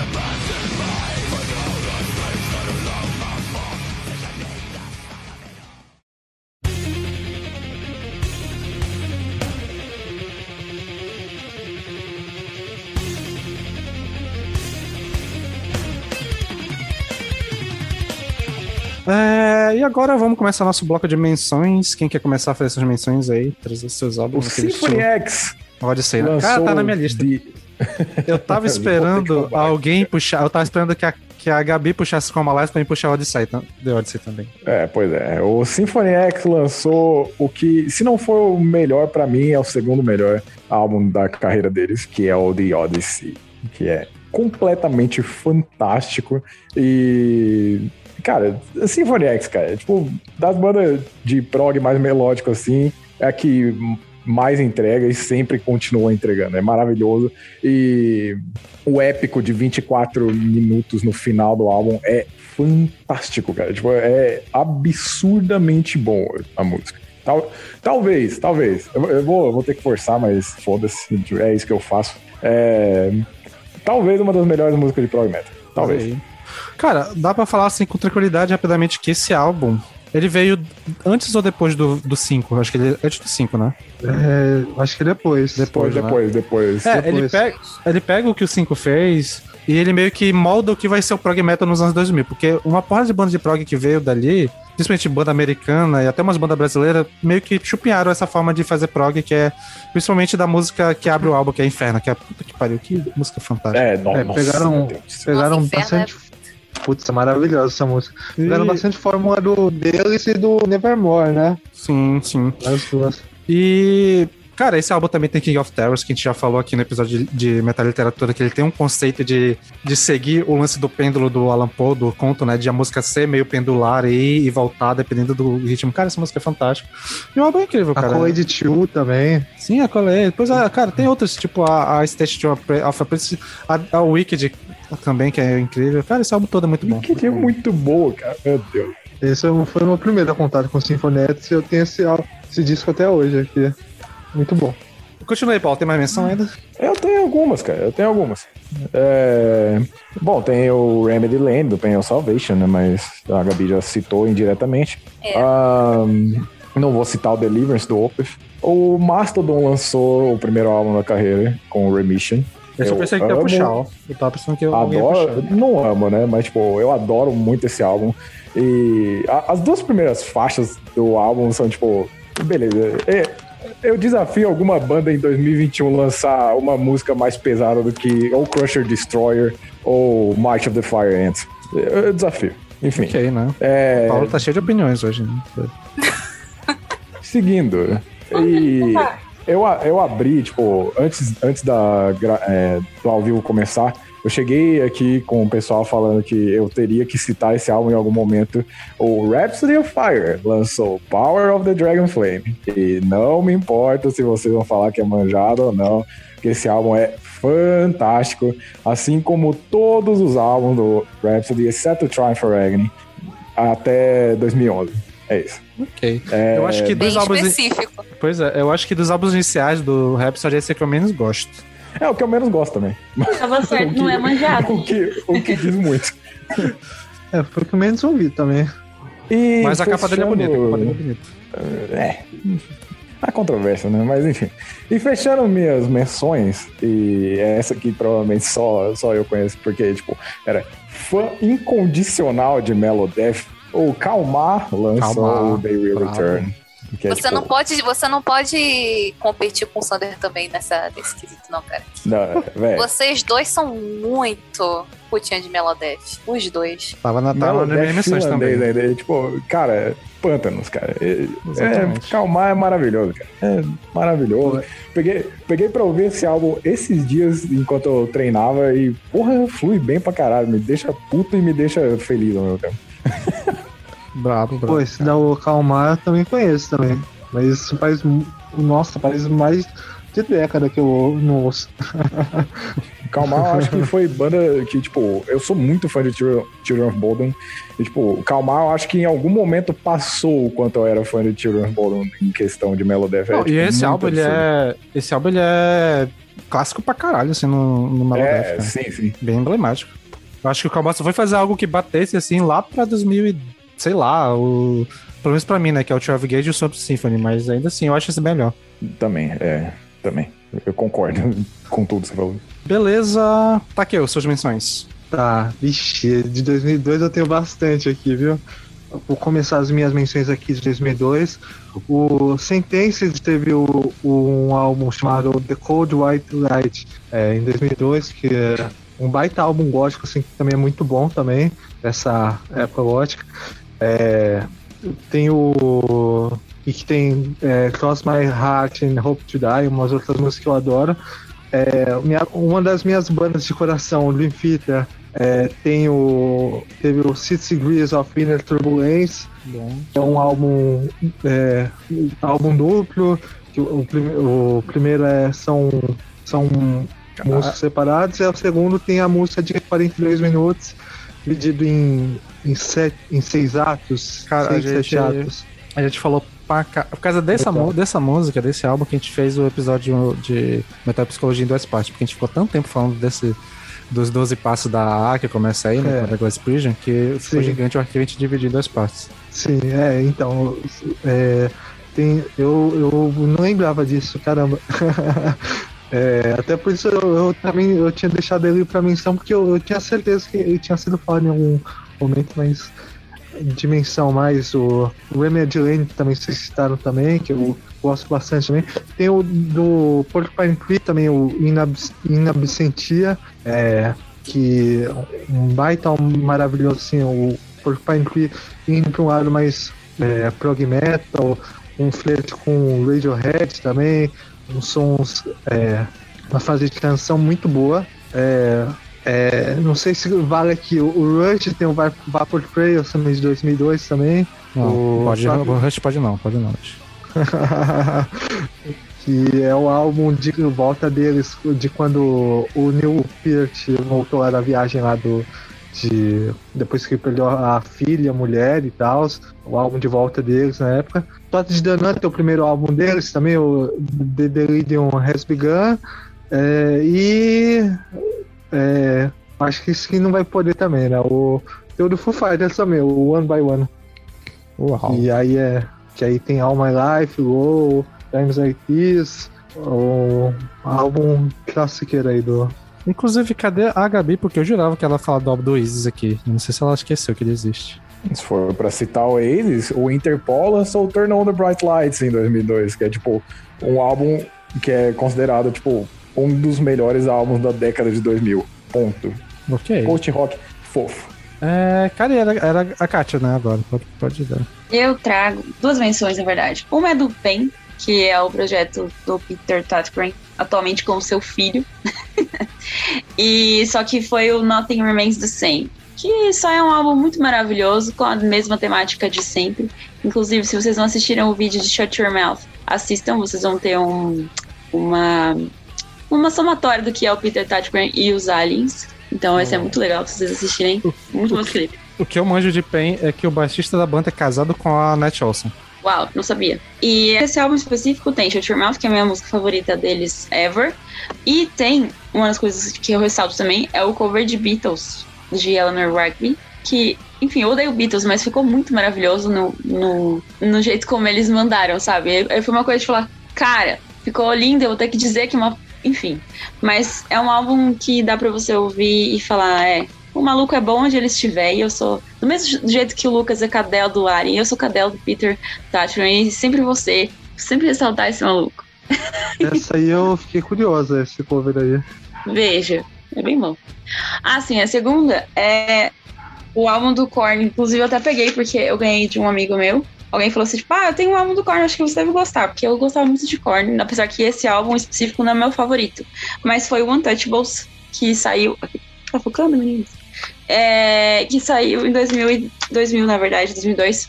E esse álbum, cara, tem umas faixas que elas sempre vão ser icônicas, assim, pra mim. Tipo, a Thoughtless. É, eu acho que Here to Stay. Outras músicas do Korn são mais emblemáticas pra mim, mas eu acho que esse álbum em si é bem consistente. E ele aparece nos tops na- no geral, e eu acho que tá super válido, porque o Korn manda muito bem nesse álbum, apesar dessa capa ser questionável. É isso? Minhas menções, se eu não estiver esquecendo de nada, né? É o Deliverance do Opeth, já foi mencionado rapidamente, e o Remedy também, do Pain of Salvation. E duas menções que não sei se alguém lembrou, mas o A Night at the Opera, do Blind Guardian, de 2002. Eu fiz questão de esquecer isso daí. Um álbum incompreendido, ok? Incompreendido, porque esse álbum é muito bom. Eu também torci o nariz pra ele quando eu conheci a banda, mas hoje em dia eu amo. Inclusive, tem uma das melhores músicas do Blind Guardian, que é And Then There Was Silence. Ok? Ok. Foda. Incompreendíssimo. Incompreendíssimo. Obrigada pelo apoio. Muito obrigada, que esse álbum merece todo o apoio possível. E uma que o Paulo agora vai, vai ficar muito feliz, eu acredito, que é Oceanic, do Isis. Isis, banda de post Sim, meu Deus. Eu, eu jurava que é. tu ia puxar ele como principal, ó. Pois Eu, é. também, eu pensei que você ia puxar ele como principal, pô. Eu ia, só que aí eu fiquei na dúvida. Agora que eu notei né, que eu, eu citei dois álbuns de gótico assim, sinfônico, era pra eu ter citado o Isis mesmo, realmente. Mas enfim, é porque eu gosto mais de outros, tipo o Panopticon, o The Absence of Truth e o, o, Wavering Radiant são os meus favoritos, então eu devo citá-los em próximos episódios. Mas vale a menção, porque esse álbum é maravilhoso. Inclusive é considerado o melhor por muita gente, muito fã do, do Isis, né? O próprio Oceanic. Então, vale muito citar. Ainda falta um álbum, gente. Que, beleza, não sei se eu vou contemplar o que o, o Paulo está querendo, mas assim, primeiro é o Resurre- Resurrection Through Carnage do Bloodbath, que era um álbum que eu queria ter Sim! falado, mas né, porra, não tinha como. Ba Lindo, sem álbum. defeitos, maravilhoso. Brabaço. Apesar de eu preferir o que vem logo depois, mas eu gosto pra caramba do primeiro. É, tem o Hammerfall com Prison Thunder, que pra muitos é o último álbum bom do Hammerfall, né? Mas eu, eu até gosto do que vem depois, mas o Thunder é um puta álbum, acho que deve ser o álbum mais famoso deles. Nossa, eu achava que esse álbum era de 2004. Rapaz. Hearts on fire, hearts on fire. Exatamente, Hearts on Fire. E... Ô, Sander, você sabe quem é que. Só um parênteses. Você sabe quem é que, que fez o Nightmares May Flash? Foi o, Peter Tatchman. Tatchman, né? Sim, sim. Pois é, ou até o, o Dark The Pact tá falando lá no chat sobre o, o álbum do, do, do Bloodbath, mas, cara, ele foi um dos primeiros que eu vi de Death também.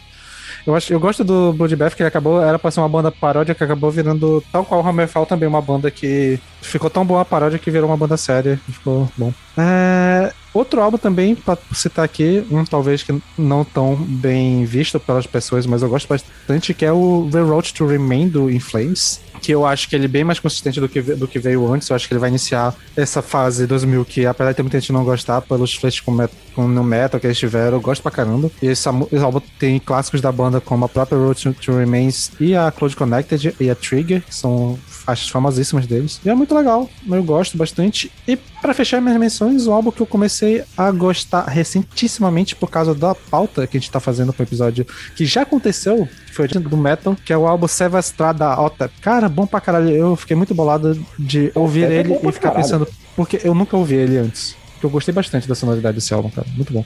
Adorei a voz dela, adorei tudo. A gente, vai, a, gente vai- a gente já falou mais sobre ela e a banda no episódio que a gente não gravou ainda, por isso que eu tô todo confuso falando aqui. Mas é isso. Essas foram as minhas menções. Cara, assim, antes de pular pra 2003, é, eu posso estar errando o ano, mas o System of a Down lançou o Still This Album. Street Hours também, Próximo. Nossa, verdade. É, Verdade. Ah, esse ano é um mesmo. bom álbum. É um bom álbum, é um bom álbum. É um ótimo álbum. Assim, ele é o meu menos favorito da discografia deles, mas ainda assim é um puta álbum. O que diz Tá muito sobre a 3. discografia. É, diz muito. Mas Eu- eu... ele, pra mim, ainda tá na frente dos dois últimos. Não Ah, sei. Eu adoro, eu adoro o conceito dele de do lance de a própria banda incentivar o pirateamento do álbum. Ah, É, é, acho engraçado, sim. hobby este álbum.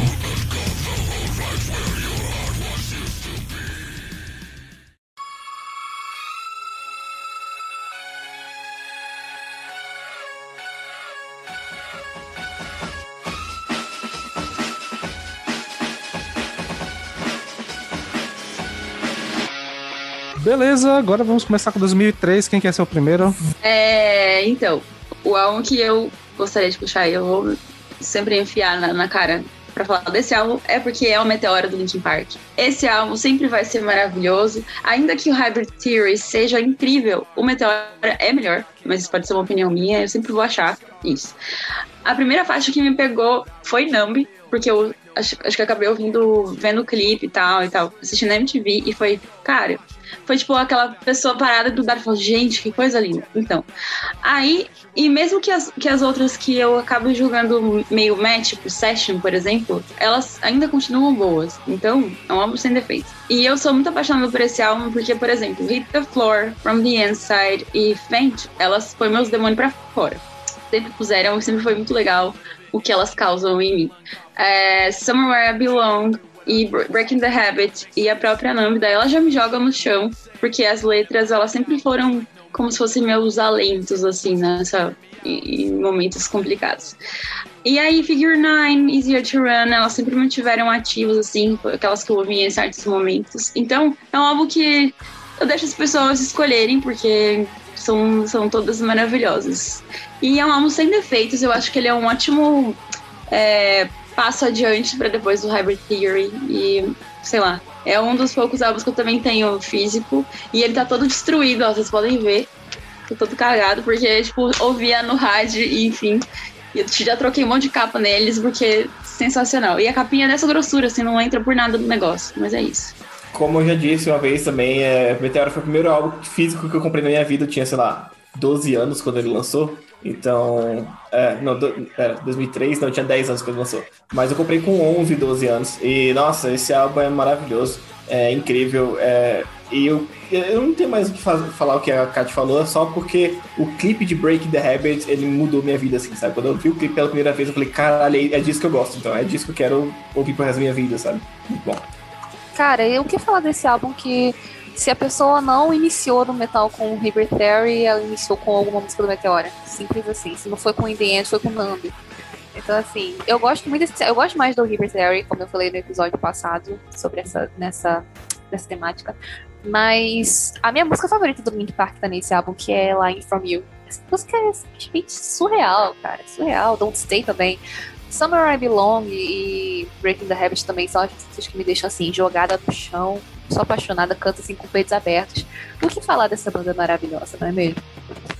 Cara, eu acho que a primeira música que eu ouvi do Linkin Park foi a Fent. Hum, Que é também manjadona, mas não é tão manjada quanto as outras manjadonas. E eu já falei, né, do outro episódio que Linkin Park era a banda que eu tinha birrinha só pra encrencar com um amigo meu, com um dos meus melhores amigos, era muito fã de Linkin Park. E eu sempre ficava implicando com ele, falando mal de Linkin Park só pra fazer que ele pegava uma pilha muito fácil, né? Mas assim, eu sempre eu achei interessante, apesar de não ter me aprofundado, mas esse álbum é. Tipo, eu conheço mais coisas do Rabbit Theater que ele conhece desse. Mas essas partes que vocês citaram, Somewhere, Somewhere I Belong, Live For You, Hear the Floor, a Break the Habit principalmente, eu tava lendo muito sobre ela na época que a gente fez o episódio de metapsicologia. Porque, como eu já falei, eu acho muito da hora essa coisa do Linkin Park deles pegar essa cara, parada sobre. é, falar sobre o lance pessoal a nível psicológico, assim, e trazer umas paradas meio de. Tipo. Muito bem acuradas da forma como eles falam. Então, tipo, é, é muito bom, cara. É puta álbum. A letra de Somewhere I Belong é tipo isso. Psicologia do começo ao fim. É, é difícil. Hum, mais alguém quer falar? Cara, O único comentário é que, tipo, Linkin Park eu nunca me aprofundei muito e, tipo, apesar disso, todas as músicas que vocês falaram eu conheço, mas, cara, não tem uma música que tem um clipe que me marque mais na infância do que Breaking the Habit, cara. Pô, aquilo é fantástico. E todo, todo efeito sonoro na voz do Chester, pra mim, é tipo, caralho, isso é muito foda, sabe? E aí eu não ouvi nunca mais. Então é Quem meio. perdeu foi tu. É, é meio triste. Capaz que depois desse episódio eu revise. Vou ver e te aviso. Eu eu não cheguei a falar sobre isso. Ou talvez eu falei. Eu vou deixar pra falar no episódio do Metal Foda-se. Só ia falar que não foi a primeira banda de metal que eu ouvi nem nada, mas foi o primeiro gutural que eu ouvi, foi com, com Linkin Park. Sim, sim. E eu não gostava. Aonde vamos, né? aproveitar o gancho de primeira banda de metal que ouviu. Esse álbum, inclusive, é, tem o- a música que me botou no metal, né? É, de 2003, o que eu falei, a banda que também que eu falei no episódio passado, Dance of Death, do Iron Maiden, de 2003, que é segundo álbum com essa formação de três guitarras, com o Bruce de volta, é, e, putz, é, apesar da capa ser uma baita de uma capa cagada, feita. Eu acho que essa capa é uma das maiores aberrações da indústria gráfica que já existiram no mundo. Esqueceram de tirar do beta e, e fazer bonito. É, o álbum, assim, vai pelo, pelo aeroporto, assim, que, tipo, é um baita de um álbum, assim. Já começa com. Putz, é, começa com Iris Dreams, assim, que, putz, começa a música, já dava um, já sobe uma empolgação, sobe um fogo, assim, que, putz, é, é maravilhoso, assim. Tem Rainmaker, que foi a música que eu, meu primeiro contato com Iron Maiden, é aquele tema de guitarra maravilhoso, assim, o No More Lies também, Dance of Death, e a- talvez a única música, acústica do Iron Maiden na carreira inteira, né, que tem nesse álbum, que é, é Journeyman, que eu, que eu acho linda também, o, o Iron Maiden acústico, assim, a, a letra, assim, eu acho linda também, o, ela ao vivo, é, e é um, o Iron Maiden ainda flertando um pouco com prog, mas ainda com esse fogo do, do heavy que eles, eles tiveram nos 80, só que amadurecido. E, putz, eu acho maravilhoso álbum. Foi a partir É, daqui e que é o Iron Maiden começou com essa mania de, de fazer música longa, né? Da- tipo, no final do álbum já Ah, tem é. de música longa e foi daqui que a parada descambou. É, eu acho, eu acho que ano- nos anos 90 já já estavam assim já. Não, mas a partir daqui Eu que sei- realmente ficou, tipo, só música longa, praticamente. Eu acho É, que metade das músicas que- tem mais do que 6 minutos desse álbum. Sim, É. sim, sim. É, esse álbum, esse álbum ainda tá na média. Eu acho que a partir do próximo que aí o Ah, no próximo descambalhou total. E eu até gosto, eu gosto bastante do Dance of Death. Por muito tempo, a música, a faixa, a faixa título Dance of Death foi a minha favorita da Iron Maiden. Por muito tempo mesmo. Eu lembro que eu já passei vários é, momentos assim, meditando, olhando pra essa capa pra tentar entender qual é a dela, tipo. Por quê? Tipo, eu tentava pegar algum detalhe, cara, deve ter alguma referência escondida aqui, alguma coisa aqui. Mas eu sempre perco com o bebê em cima do lobo, só que não tá em cima, tá tipo meio do lado dele flutuando, cara. É muito feio. Tá Esse álbum surfando. que tem Rainmaker, Sim. É, esse álbum. É, esse mesmo. essa música é, é boa. Passchendaele também é boa. Sim. É tipo, cara, Iron Maiden, cara. Pô, Com certeza. Iron Maiden, com certeza Iron Maiden. É, Eu, eu acho esse álbum divertido de ouvir. Eu não sou o maior fã dele. Essa palavra tá. mas- O Lucas tá, tá, tá com ela hoje. O cara é O divertido. diversão total, cara. Não Sério? tem jeito. Eu não tô percebendo isso. eu acho ele maneiro de ouvir. Eu acho ele ok de ouvir. Eu não sou o maior fã de Dance of Death, mas eu acho ele ok. Tipo, Passchendaele foi uma música que era a única música que eu gostava do álbum. E depois realmente eu gostei muito de Montsegu, é, No More Lies, Rainmaker e Days of Death. O resto do álbum ficou tipo, é, ok. Álbum, música. É isto? Ah, eu, eu ainda diria que esse álbum dos anos 2000 é, quer dizer, do, dos anos 2000 pra cá, quer dizer, eu acho que até dos anos 90 pra cá eu botaria ele top 3, não ele. É algo a se pensar. Ele fica pra mim atrás do Vital Eleven, acho, talvez só. Porque pra mim, os anos 90, o Fear of the Dark, O pra mim, é Sunday. um dos últimos. É um dos. O Sander lança esse bagulho como se fosse nada, velho. Eu acho impressionante, velho. Enfim, o próximo álbum, antes que a Gabi roube de mim, é, o Mais Volta lançou. um- Ah, não! lançou... O Mais Volta lançou o primeiro álbum, que é considerado basicamente um clássico de prog rock moderno, que é o Deluxe in the Comatorium. Que, cara, assim, é... é, Eu não sei. É, Eu, eu devo ter alguma coisa com vocalistas ruins. Eu já devo ter falado isso aqui algumas vezes, inclusive. Porque o Cedric canta muito mal, cara. E Não, objeção, objeção. a voz dele continua fantástica, cara. Não, a voz dele é boa demais, velho. Ele, ele, ele é exótico apenas. Mas eu, eu, eu Exótico, literalmente exótico. acho que ele canta muito bem. Muito bem. É, eu, não, eu não sei, mano. É, Eu não sei. É, é muito esquisito pra eu conceber um ok, ele canta bem. Tipo, pra mim é esquisito, mas é maravilhoso. sabe? E, pô, aqui tem alguns dos clássicos do Mais Volta, né? Tipo, a, a segunda parte já.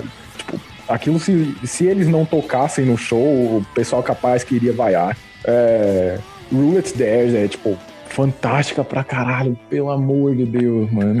Pô, é, eu prefiro outros álbuns do Mars, do Mars Volta que eu poderia, inclusive, citar em próximos episódios, o que provavelmente seria roubar, né? Mas é, esse é o clássico deles. É tipo, esse é o álbum que fez a carreira deles. Junto com as coisas do Ed the Drive-In, mas a gente tá falando do Mars Volta. E eles pegaram tudo que eles tinham experimentado já no, no último álbum do Ed the Drive-In e falaram, ok, foda-se, a gente vai fazer isso numa versão muito mais longa e saiu mais volta. E é fantástico. Não tem uma crítica que eu faço a esse álbum. Pela minha reação surtada quando você falou esse álbum, era o que eu ia falar, né? Lógico, eu sou apaixonada por essa banda e por esse álbum especificamente. Não era meu álbum favorito até pouquíssimo tempo atrás. Meu álbum favorito era o Friends Debut. É Mas- o meu. É, eu imaginei. Mas esse álbum começou a virar meu favorito, cara. Porque assim, eu não sei por que eu não ouvi ele tanto, eu ouvia mais o Francis e o. Battle and Goliath. Não, Amputector, mas eu não sei se é Amputector ou Myth Amputector. Porque tem a É, música que tem. Mas é enfim, é. É Amputector. Isso, Amputector. Mas aí, quando eu, assim, peguei esse disco pra ouvir, assim, mesmo, senti-lo, eu fiquei, meu Deus do céu. Mas eu não vou nem falar minhas favoritas aqui, porque são todas. Eu tenho todas as músicas curtidas no, Spotify. Acho que as únicas que eu não tenho curtida é a introdução e Tira-me as Aranhas. Só. Todas as outras eu tenho curtida lá, eu estou sempre ouvindo.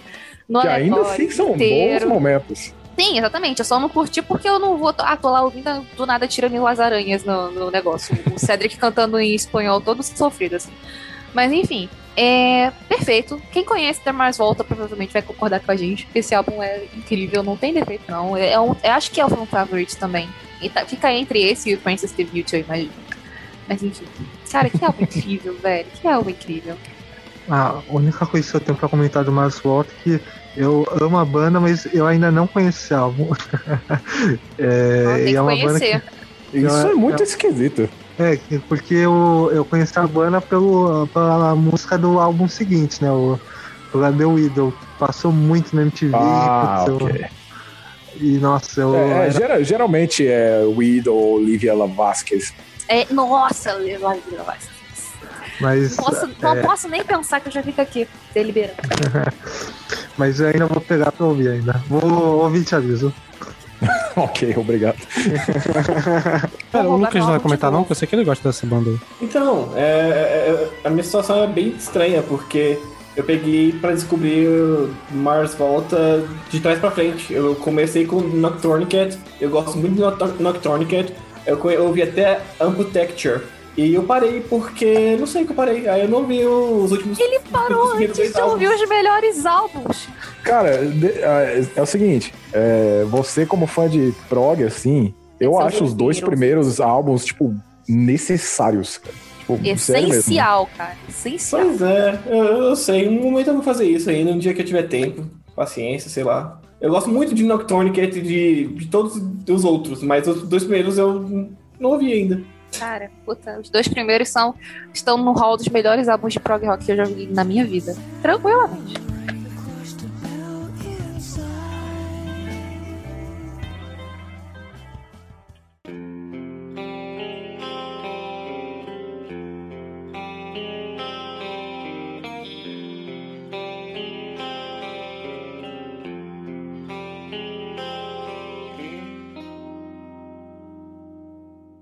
Agora eu vou me meter aqui, porque senão eu vou roubar meu álbum de novo. Talvez o Paulo roube meus álbuns de novo. Então eu já vou meter aqui o quê? Um Dream Theater, Train of Thought, lançado Ah, em que 2003. malditinha, velho. Esse é o meu próximo. Se fodeu, então. Bem feito.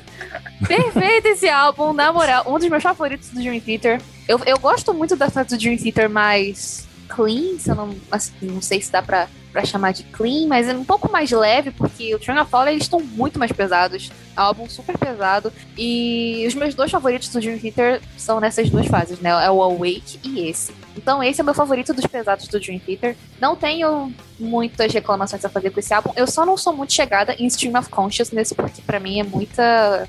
Muito biruliro instrumental, não precisava. Mas a gente tá falando de Dream Theater, né? Então sempre vai ter. Tirando isso, eu amo todas as músicas. Eh, Eu vou ficar aqui falando que eu amo. Vacant? Ah, é legal essa música, é legalzinha, mas é, Pô, eu, eu nem, é eu, eu sempre, eu sempre esqueço dessa, porque a gente tem This Dying Soul, Take, é, é, As I Am Não tem nem mais Name of Endless God. Sacrifice, cara. e My Sacrifice, exatamente. Endless Sacrifice, exatamente. Quase meti um Creed aqui, mas enfim, exatamente. Então, assim, esse álbum pra mim é. é Essa é, boa também, pô. é top. ah, tá na época, né? Deve ter É, saído então. por essa época aí mesmo. Mas enfim, eu sou muito fã desse álbum. É, eu tenho que. A gente tem que aqui é, dar os highlights, né? Da, da. Esqueci a, a palavra, meu Deus. Enfim, a gente tem que aqui elogiar o, o trabalho do Portnoy, tanto como letrista e compositor, como baterista, porque assim, não tem jeito, gente. O Portnoy era o cara, entendeu? Ele compunha como ninguém, o cara toca como ninguém, e. Ai. Discorram aí, porque eu já falei. Clubinho das viúvas do amo Portnoy. demais. Ah, eu... Sim, sou mesmo. Ah, não no- gostou, no, me Dr- no Dream. Theater são viúvas. Pô, Oldaço, tá maluco. exato, Old. Cara, o Train of Thought pra mim ele é o segundo melhor álbum do Dream, meu segundo álbum favorito, atrás apenas do Octavário, que vem logo depois. Então, tipo, eu amo pra cá esses dois. Eu tenho ele físico, um CDzinho, adoro. Cara, eu não vou ficar me alongando muito, porque todo mundo vai querer falar um pouco dele. Então, só falar que eu adoro ele, adoro. Ah, fa- falar que a curiosidade é que As I Am deve ser uma música do Dream, provavelmente a mais conhecida no Brasil, porque ela virou a introdução do vídeo do Jovem Nerd lá, do, do game- dos gameplays deles. Nossa, pode crer. Bem lembrado. E que a, tipo, a In the Name of God tem momentos muito ímpares pra mim, porque ele é um dos salões mais fritados do Petrucci, que é fritado ao exagero.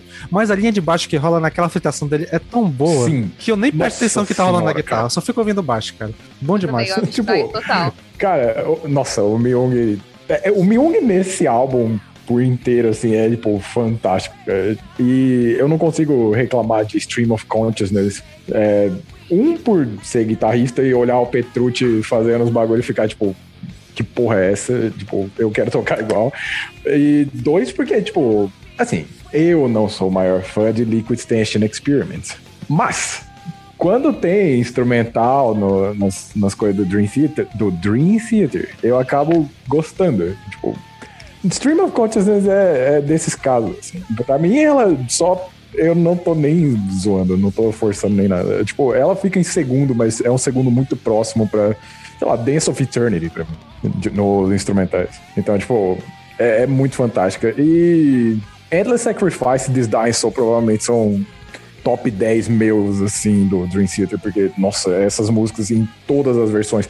Tipo, o que me ganhou nesse álbum foi o Live at Budokan lá, mas, puta que pariu, tipo, eu poderia discorrer tranquilamente desse álbum, mas todo mundo já fez isso. Só queria dar um adendo que eu, no meu top assim, 10 do Dream Theater provavelmente seria English Sacrifice, Chris Dying Soul e The Name of God. Então, esse álbum é incrível. Ainda Name of God entra no. talvez até no meu top 5. Idem. É.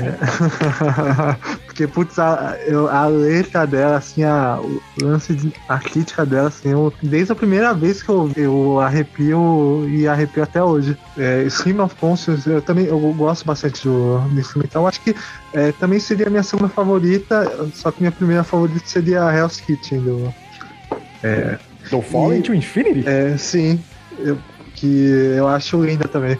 Mas, nossa, esse álbum é, o, é a fase que o Dream Theater eles pegam mais a mão, assim, pra um direcionamento mais pesado, né? Que aí o. o- apesar que o Octavado ainda é mais variado, mas, por exemplo, o, o Systematic Chaos também é mais, um pouco mais pesado também, o, o Black Cloud também. E, putz, eu acho que esse álbum é um. Vai tá álbum consistente, vai tá álbum. Sem delongar muito, só pra. Eu também, eu também escolhi esse álbum. Ele também eu considero ele o segundo melhor álbum. O primeiro também é o Awake, pra mim. Eu acho o Awake o melhor álbum do, do, do Dream Theater. Olha só, a É. gente, a gente concordando pela primeira vez. Exatamente. Primeira vez na história da humanidade, gente. É incrível. Ah, é raro, vocês têm que discordar. Tá no contato de vocês que vocês têm que discordar. Mas eu discordo, eu acho. Eu, eu, eu discordo Ah, com a. Gabi. E eu concordo com o Paulo. Eu acho Ah, Stream of Consciousness uma delícia de ouvir. E, e eu não gosto muito de. Eu não gosto muito de instrumental, mas assim, existem três instrumentais no mundo que eu gosto muito de ouvir. E ela é um dos três, assim. O YYZ, La Villa Stradiato são os outros dois? Não. Uau, ok, eu estou surpreso. Meia-noite eu te conto. ok. Mais um comentário? Podemos pular? Primeira indicação, Lucas, traz pra gente aí.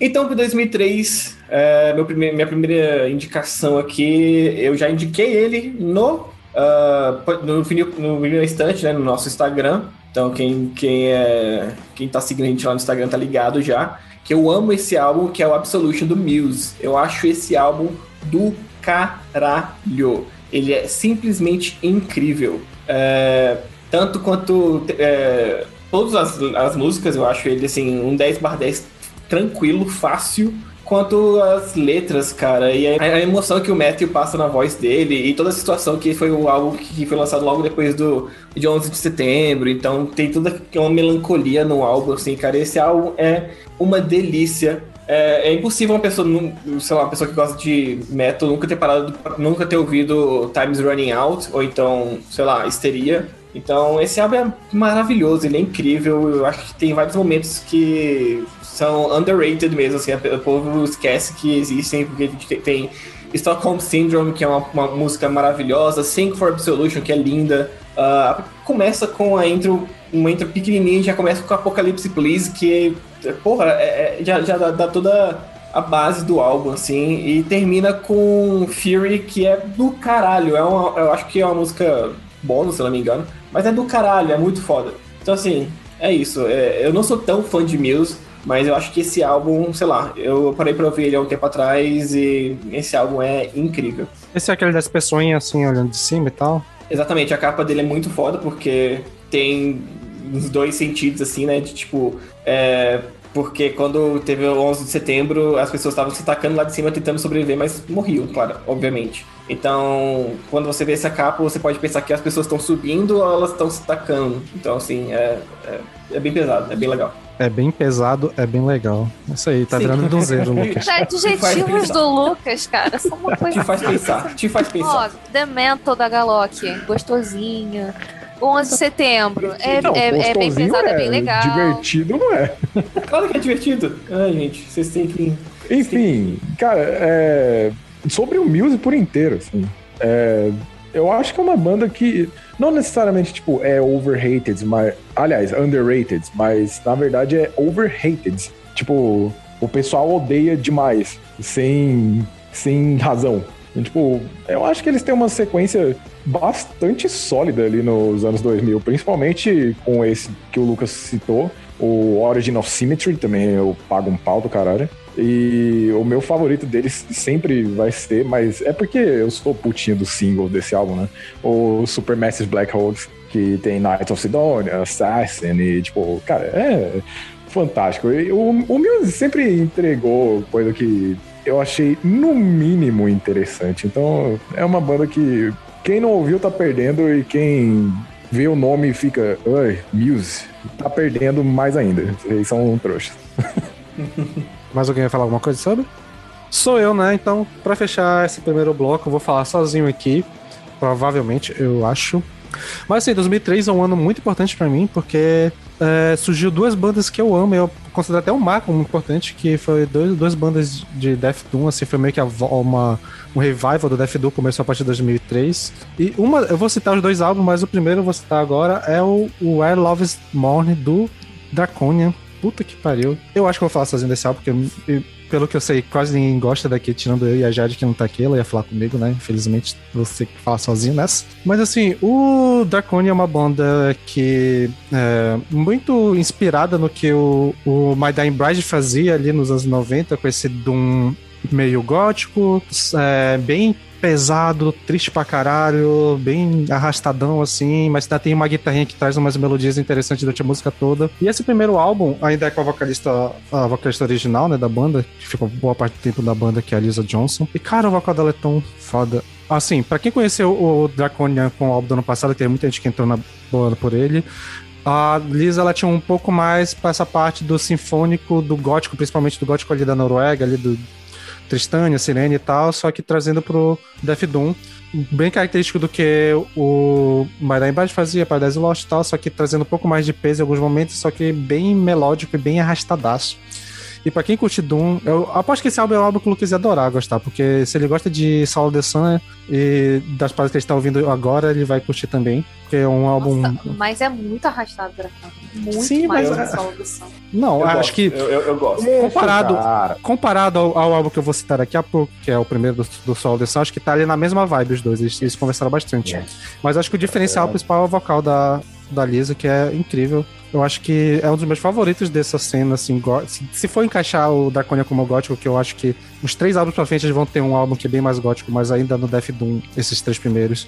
É, eu acho ela uma das melhores vocalistas. É, eu só não digo que o At, Love, Love is Morning o melhor, ou assim, um álbum marcante, porque o próximo que vem, que é o de 2005, é, é um marco assim pro gênero, cara. É um álbum fantástico, que é o Canny Rainfall. O Arcane Rayfell, na verdade, que é, é, é esse sim, é tipo é 10 de 10. Esse aqui é um 9 de 10 e o Arcane é 10 de 10. Mas esse álbum tem músicas incríveis, como a música que abre, que é a The, The Cry of Silence, que é uma música de 12 minutos, que é. Meu Deus do céu, que música fantástica. Tem a The Solitude, que é uma música um pouco mais calma, assim, mas que é muito, muito foda também. Tem a. A Reversio ad Secession, que é um nome em latim que eu não lembro exatamente, mas ela é bem mais, pesada, bem mais pesada e rápida, pegando uma parada mais Death Doom, assim. Então, eu acho que esse álbum difere um pouco dos que vieram depois, porque ele é um pouco bem mais Death Doom do que os que o Draconia ficou conhecido ali no final dos anos 2000. Ainda tinha bem mais Death Doom do que, do que teve depois, mas eu acho que ele é bem na pegada do que o, o Draconia voltou no Under Goddess Veil. Pegando bem mais desse Death Doom e trazendo de volta. Então, pra quem curtiu o Under uh, Goddess Veil vai, e não conhece o primeiro álbum do Draconia, volta pra pegar, que é incrível. E pra quem não conhece, acho que vale dar uma chance, porque é uma sonoridade muito boa, uma banda muito importante que não é tão falada assim como eu acho que merecia, porque é uma banda, assim, é, elementar. Braba demais. Eu estava certo e ninguém conhece, né? Vamos pulando? não, eu conheço, é por isso que eu tô tendo. Ah, kkk. É é uma banda que, assim como o Solo the Sun e Morning, eu sei que eu vou acabar gostando muito, mas eu tô, tipo, segurando porque eu só posso ficar vis- completamente viciado na banda de pouco em pouco, sabe? Então, eu fiquei completamente viciado em Catatonia, eu fiquei completamente viciado em Morning, agora eu tô completamente viciado em Solo the Sun. Eu tenho certeza que em algum momento eu vou ficar vici- muito viciado em Draconian, mas... Pera aí, relaxa, tem, Vai tem muita coisa pra ouvir pro podcast ainda. Pois é. E é- Draconian definitivamente é uma banda. Pô, eu acho muito engraçado a Gabi não, não gostar, porque ela tem um pouco de Death Doom, que eu sei que ela gosta, e tem um pouco de gótico. Eu não sei onde é que eles erraram. Cara, eu acho muito arrastado. Não consigo. Eu acho que esse Porra, a primeiro nem é música mais famosa deles tem 15 minutos, velho. Meu Deus. Ah, tem que falar uma coisa aqui. O primeiro eu acho que não é tão arrastado assim, mas é arrastado O pra caramba. o que que você faz com o seu tempo, Gabi? Eu durmo e estudo. Porque, porque você não pode estudar ouvindo música, porque você tá sempre reclamando do tamanho das músicas, cara. Eu Ah, velho, assim, não tem mais tempo não, você- pelo cara, amor de você Deus. Se você estudar não ouvindo alguma consegue... coisa tão arrastada, cara, você não quer mais estudar, você quer ou dormir ou chorar, velho. Não, Não, eu já passei da minha fase de achar, nossa, 20 minutos de música, que tesão. Não, passei dessa fase. Conta a história aí em 6 minutos. Se vira, cara. Se você não consegue ser prolixo a ponto de contar uma história em 6 minutos, ah, vai se foder, velho. Vai ser muito Pelo amor de engraçado um dos álbuns que eu vou citar na- nas dimensões, que a- acho que a Gabi vai ter uma síncope aqui. Gabi com certeza confessando que é fã de grindcore. Exatamente. É, Nossa, é, gosto de, muito. gosto de Adoro. crossover, né, Gabi? Exatamente, aqui é metal. Aqui é metal.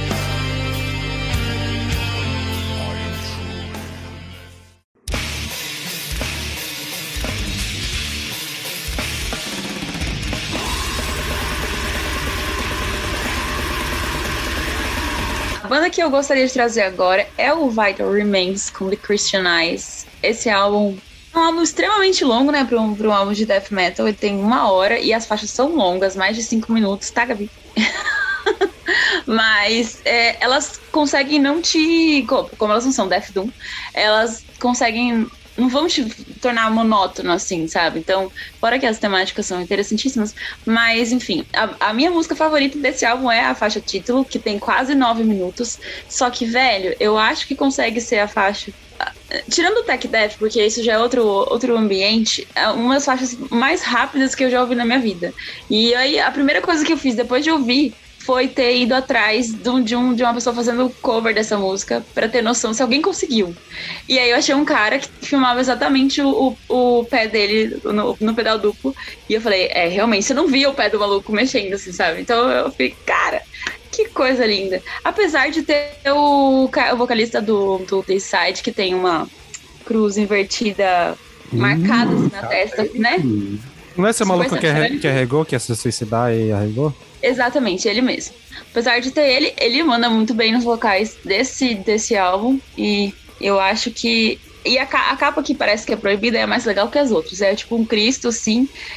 A galera enfiando a, a- a lança nele e o resto da galera fazendo suruba, um sangue assim pra cacete. É muito death metal, enfim. É um álbum que eu gosto pra caramba.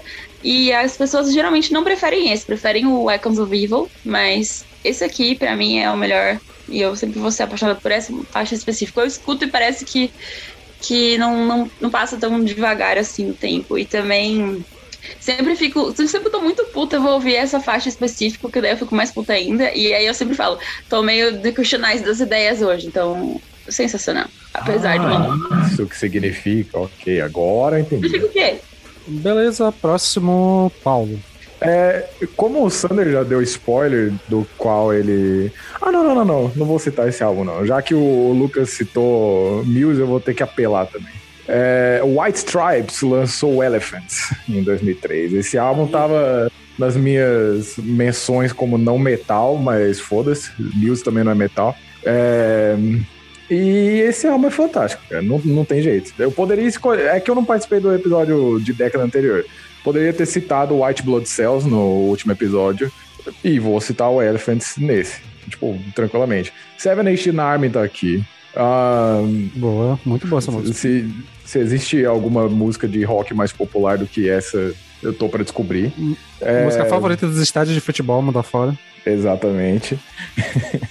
e, e tem uma sequência muito maravilhosa, assim, cara. Tipo, não tem nenhum momento que eu fique enjoado. O Jack White, ele consegue fazer essa mistura muito boa, tipo, por mais clichê que seja, de, de hard rock com blues, assim, e conseguiu trazer isso pra década de 2000 e deixar fresco novamente. Ball and Biscuits é tipo, nossa, é- essa faixa é muito gostosa de ouvir, parecer. Poderia, tipo, se tivesse escrito que era o Led Zeppelin que fez, só que em vez do Robert Plant cantando era alguém diferente, eu iria acreditar.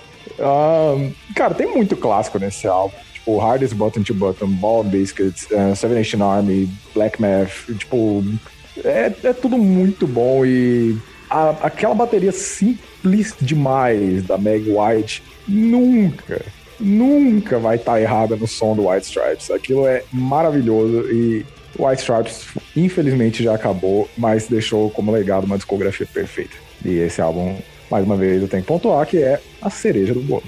Isso significa alguma coisa? Todo álbum acima de 7 barra 10. É isso. Ok. Eu gosto de Seven Nation Army. Eu já toquei ela quando a gente começa, quando eu tinha uma banda cover que a gente tocava em escola, em tipo aqueles concursos de calouro, a gente tocava Forma de Beltas, a gente tocava Forma de Beltas, eu tocava Seven Army no baixo, aí a gente depois é, começava a, a Forma de Beltas. Bons tempos. Caraca, que legal. É, tocar Seven Army no baixo é tipo, ok, venham ver meu show. Aí você troca qualquer outra coisa. É, É tipo, é, o chamativo. é Seven Charm é um motivo de que, que muito adolescente pensou em começar a tocar baixo nos anos 2000. Eu queria só ter- comentar sobre a- esse álbum que eu acabei não comentando, que eu amo, além da Seven Nation Army, eu amo a The Hardest Button to Button e a, a Little Acorns. Acho sensacional. Ah, nossa, álbum. Little Acres é muito boa. Véi, eu, não, eu não, não posso falar desse álbum, porque, tipo, eu, eu falo dele tipo, tranquilamente, assim. Mas, enfim. Aproveitando que tu não pode falar, já vamos pular pro próximo bloco. Próximo álbum, na verdade. Vem, Gabi. Bom, eu vou, eu vou puxar um álbum aqui, eu não sei se mais alguém gosta. Deveriam gostar, mas eu acho que não. Que é o Typo Negative com o álbum Life is Killing Me. É, não. Cala Ah, a boca, então. Tava, a Jade ia Cala a falar boca. dele também. Nossa, como odeio. é, da Kátia eu tô sabendo. É, tava na lista da Ai. Jade também, que ela ia falar dele. Ai, já você tinha que ter participado desse episódio pra falar de código comigo. Ai, mas enfim. Amo muito esse álbum. O Type Negative é muito conhecido por esse álbum pela música é, I Don't Wanna Be Me. Muito. Assim, é- essa música é muito incrível, eu gosto demais. Mas as outras músicas desse álbum também merecem muitas menções. Como, por exemplo, Nettie, que tem uma introdução que, assim, é uma das coisas, é uma das vozes mais graves que eu já ouvi na minha vida, tá no começo dessa música. É impressionante o que o Peter Steele consegue fazer nessa música, assim, é uma coisa muito louca mesmo. Então, assim, o cara tinha um puta vozeirão, eu gosto muito das músicas. É... A Dish Best Served Coldly, uh, Less Than Zero, Life is Killing Me, a própria. Eu também gosto muito de uma que é Angry It, que é mais curtinha. Assim, eu gosto muito que o Type O Negative ele tem umas músicas que são bem arrastadas, bem donzeira. Tipo, tem música de 11 minutos, que é, é mega arrastada, mega lenta. E aí eles têm umas músicas de 3 minutos, 2 minutos, às vezes menos que isso, que é mais pro punk, assim. Então eu gosto muito dessa versatilidade da banda. E lógico que a gente tem que comentar sobre Anesthesia, que também é uma das, dos destaques do álbum. Que é uma música também incrível, um épico, assim, do, do Type Negative. Todo mundo lembra, todo mundo gosta. Enfim, eu amo esse álbum. Descobri ele tardiamente, inclusive, que eu ficava só no Bloody Kisses e no October Rust. Mas quando eu ouvi esse álbum inteiro, assim, eu fiquei, porra, eu devia ter escutado isso antes. O que que foi, Lucas? Repete o que você falou lá da música que é lenta e arrastada e é longa. Que? Eu não disse, eu não disse que eu gosto daquela de 11 minutos, que é Haunted. Eu, eu mal escuto essa música, gente, pelo amor de Deus. Hum, Não, mas olha, na moral, abri um Enfim. parênteses aqui. Abri, abri um parênteses aqui. Abri um parênteses aqui. Eu gosto de música grande, eu só não gosto de ouvir toda hora e com toda a banda, né, gente? Eu, eu fico brincando assim, mas porra, pelo amor de Deus, eu, eu gosto de prog, né? Ah, e, porra, A Gabi, de ela, ela usa o Apple Music só que sem pagar, só pra ouvir aqueles snippets de 30 segundos lá e falar, ok, essa música é boa. É, isso aí, Maneiro. exatamente. Então é isso, né? Taqueu. Pô, esse vai ser, pelo visto, vai ser um bloco pra todo mundo falar sozinho, né? Porque eu também vou puxar um álbum aqui que eu, eu acho que só eu vou, vou falar dele, mas, putz, eu preciso falar outra das bandas que é do meu top 5 é, lançou em 2003 o Power to Believe, o King Crimson, que é, é, o King Crimson é uma banda é, lá do final dos 60 e sempre uma banda meio fora da curva, meio que totalmente fora da curva. E esse álbum eles têm uma mistura de dessa estranheza deles, desse caos musical que eles têm com, com mais peso é, que eles puxaram mais nos anos 2000 e putz, é um, um álbum incrível assim que eu acho que é, é tem a Level 5 que é uma música caótica um instrumental caótico ao mesmo tempo se sente num sei lá, num labirinto do apocalipse ouvindo ela.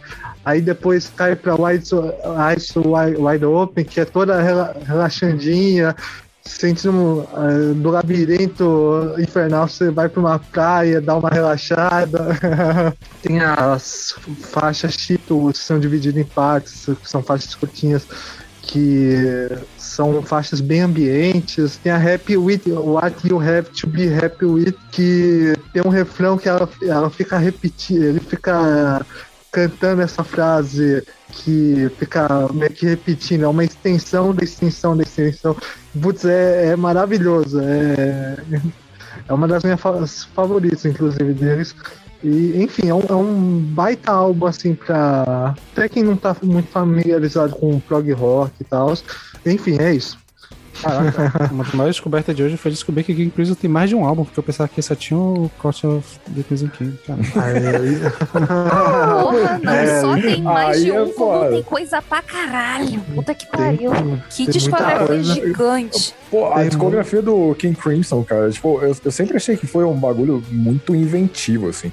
Mesmo no momento década de 80, assim, que era uma coisa mais, entre muitíssimas aspas, considerando ainda mais que é o King Crimson, simples. Tipo, sempre foi, sempre pra mim foi à frente assim das outras bandas de prog rock, talvez não contra um, sei lá, um Gentle Giant da vida, mas é, o Queen Crimson é inventivo pra caralho e Robert Fripp uma das melhores mentes da história do, da música, pra mim, assim, cara.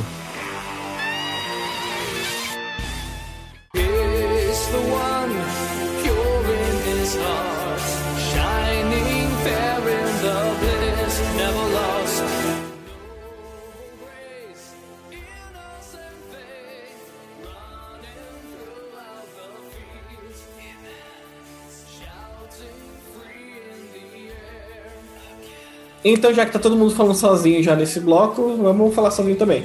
É, ouvi, me estudando para essa para esse ano, eu, eu percebi que tem um álbum que é de uma banda que durou dois álbuns e que eu acho que eu nunca vi ninguém do meu ciclo falar dessa banda, que é o Lost Horizon, uma banda de power metal que, cara, ficou perdida lá atrás e é muito louco, porque eu não vejo ninguém falando dessa banda, mas eu acho os dois álbuns dele muito divertidos de ouvir, muito legais de ouvir. Ah, e, cara, é, eu conheci essa banda por causa de um meme em 2011. É, se você botar no, no Google o o o a a assim, tipo, você vai conseguir achar um vídeo de 2011 que era tipo um meme assim com do, do cara fazendo um vocal gritadaço de 30 segundos. Eu, assim. eu acho que ficou muito fácil para o pessoal buscar. Exatamente, só, só se vira, se vira. Ah, mas é muito bom, eu acho muito maneiro. O vocal o- é uma banda sueca, o vocalista é o Daniel Hyman, e é triste porque o vocalista é o que mais sobressai na banda. Tem um, tem um álbum, esse álbum, A Flame to, to the Ground Beneath. ah, ele é um álbum muito divertido de ouvir, mas. Ai, cara, é uma pena que os caras não conseguiram hitar, sabe? Parece que eles não conseguiram sucesso e depois só não fizeram mais coisa. E o Daniel Hyman saiu da banda e foi pra uma outra banda que fez mais um álbum. E ele não consegue lançar mais coisas, sabe? Tipo, ele lança coisas. Ele não, ele não consegue ficar numa- parado numa banda. É, é muito estranho isso. Ah, mas eu recomendo demais esse álbum. Eu acho esse álbum muito divertido de ouvir. Ele tem a, a, a faixa Pure, ah, The Song of Earth, Cry of a Restless Soul é a puta faixa. E a faixa principal, que é a faixa que tem quase 12 minutos, que é a Highlander The One. E chega lá, lá nos 10 minutos e meio. Todo mundo tem que ouvir essa parte, que é 10 minutos e meio. Tem, a, tem a, o meme. E, cara, é muito bom, velho. O vocal dele é muito bonito, é muito alto, é muito da hora. Ah, não, o cara deu spoiler da música, velho. Não acredito. Exatamente, dei spoiler da música. Se eu fosse vocalista de Power Metal, eu faria aqui agora, mas eu não sou, então tá tudo bem. A Gabi tá com a maior cara de quem vai esperar 10 minutos e meio pra descobrir sobre o meme.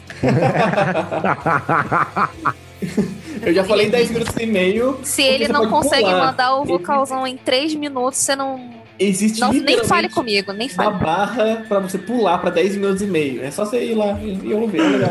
Caraca, essa banda eu tão nunca ouvi falar que eu já até esqueci o nome dela desse meu tempo que Eu também só. nunca ouvi falar. Lost Horizon. Lost Realmente Horizon. ela é bem perdida no horizonte. Olha, vou Exatamente. Perdidaça. Perdidaça e eu não Cara, sei porque ninguém fala dela. E, quer dizer, eu sei, é Power Metal, é um Power me- Metal. É, é um Power Metal vezes dois, assim, sabe? Tipo, é um Power Metal muito Power Metal. Então é, é difícil é, ver a galera falando de Power Metal vezes dois. Mas eu acho Cara, divertido, eu acho legal e eu acho o vocal do Daniel Hyman muito bom. Eu acho muito bom também. Tipo, quando, quando eu tava na Power Metal Brasil, era tipo, tá, beleza, ouçam essa banda aqui, sabe? Tipo, Lost Horizon é, tipo, foda pra caralho. Eu, tá, beleza, vou dar uma chance. Aí eu ouvi os álbuns na época, eu fiquei tipo, uou, como assim, cara? Que, que parada fantástica. Aí, tipo, dois álbuns. Aí eu, tá, tá bom. E. É, Highlander The One, cara. Tipo, é, é uma faixa muito fantástica. Tipo, quando, quando o Lucas falou do meme ali, eu fiquei tipo, cara, eu não acredito que eu entenda do que você tá falando, mas eu entendo. e é, assim, tipo, dessas bandas completamente nichadas, tipo, provavelmente essa é uma das melhores faixas desse meio aí, mas enfim. Pô, essa banda eu só conheço a Pure é, desse álbum, que tinha numa coletânea de power metal, é, de, desses sites que se baixava música, e que eu só lembro dela, assim, mas é, eu, eu gostava, gostava dessa música. É legal, cara. Esse, esse, esse álbum é muito da hora. Quem gosta de Power Metal vai gostar desse álbum, mas eu não sei por que, que eles terminaram e, e ficou uma banda completamente esquecida na história, assim, sabe? É, ficou realmente de nicho, de nicho, assim. Se você gostou muito de Power Metal, você já ouviu falar um pouco dessa banda, mas muito, muito mesmo. É, é, É, bem- pois é, isso, isso diz bastante sobre a minha pessoa. E esse é o ponto. Eu queria levantar o ponto aqui. Quem gosta de Power Metal a ponto de procurar uma banda de nicho em 2021? assim? Eu. Pelo amor de Deus. Em 2021? Não, né? Foi 2021. Não, não, eu não. não posso- Em, em 2021 eu não pesquisei. Tipo, quando o Lucas citou, eu falei, ah, Lord Horizon, alguém também conhece. Cara, não, incrível. Eu não posso Mas- nem falar mais nada, né? Porque eu, eu, eu gosto de Power Metal, eu, eu zoo, mas eu gosto, né? Caralho, Também. de nicho é foda, velho. Bom, e pra fechar o bloco de principal de bandas, eu vou puxar aqui, né, a outra banda que uma das minhas, essa é uma das minhas bandas favoritas da vida e que lançou seu primeiro álbum em 2003. Nós temos o Solo The Sun com The Morning Never Came, que o que dizer de talvez o um dos melhores álbuns do gênero.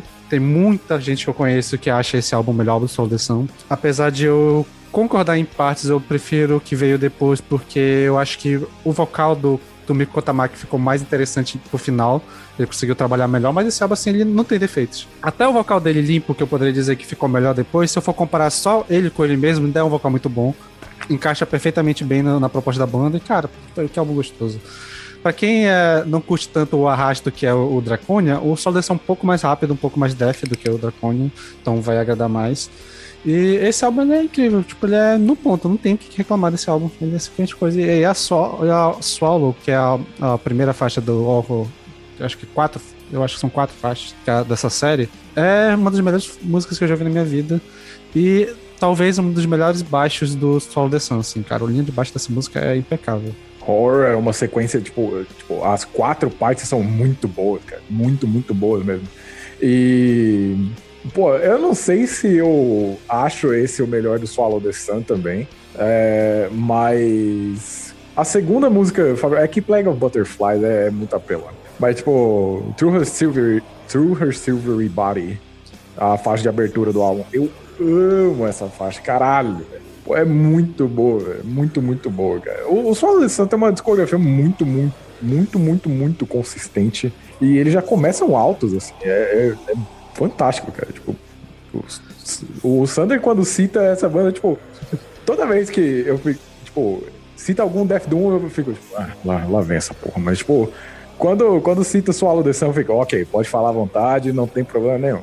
Porra, eu gosto muito dessa banda, eu tô viciado nela, estou completamente viciado nessa banda. E, cara, é muito louco, né? Porque eu- você vai ouvir, começar a ouvir a discografia deles, eles já começam tão alto assim, né, cara? É, é muito louco, é, é realmente assustador. Assim, você fica tipo, porra, pera, primeiro álbum é tão bom assim, e o que vem depois, sabe? E eles têm uma discografia muito consistente. É, eu, eu diria que esse primeiro álbum, pra mim, tá, tá no top 3, assim, porque é muito difícil falar dos outros álbuns. Eu não consigo decidir. Mas realmente, cara, esse álbum é maravilhoso. Ele não tem nenhum momento abaixo. E só- o que pode ter ali é um momento mais triste do que o outro. E você fica, porra, isso aqui é pesado, hein, sim, caralho. cara, meu Deus do céu. Porque quando você, quando você ouve ali os Silence of the Wombs, fica. É, Caralho, É, espera, isso, essa- aqui, essa isso, aqui, é- isso, isso aqui bateu um pouco errado, velho. Espera aí.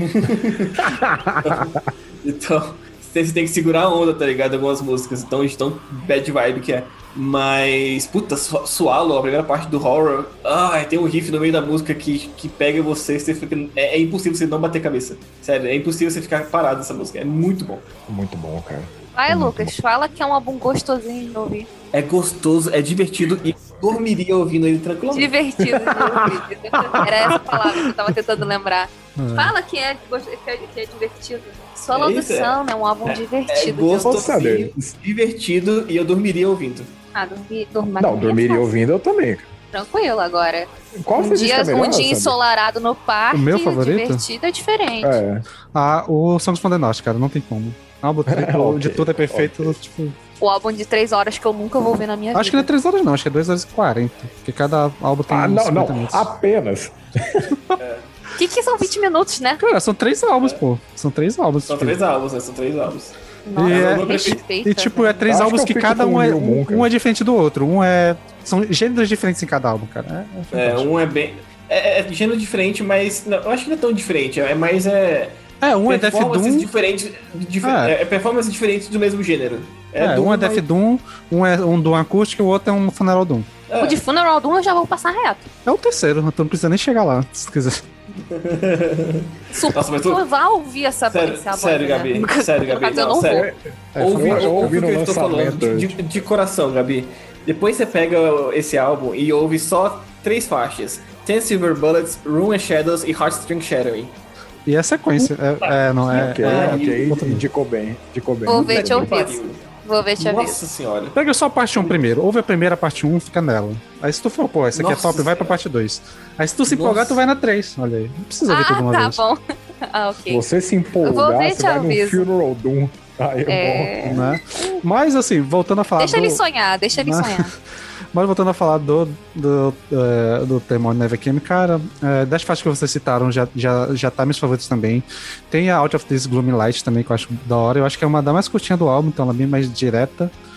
E tem a que fecha a auto-intitulada, né? Que é outra faixa fantástica. É brabo. É muito curioso porque eu conheci algumas coisas só desse álbum. Acho que a Oral, a faixa de abertura e a faixa que fechava.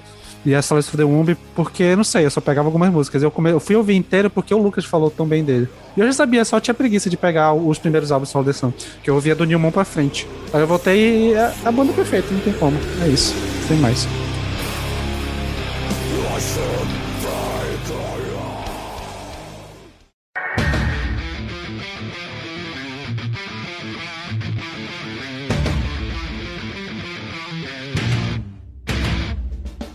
Beleza, pra fechar o episódio aqui, bloco de menções de 2003. Quem quer abrir, pode dar.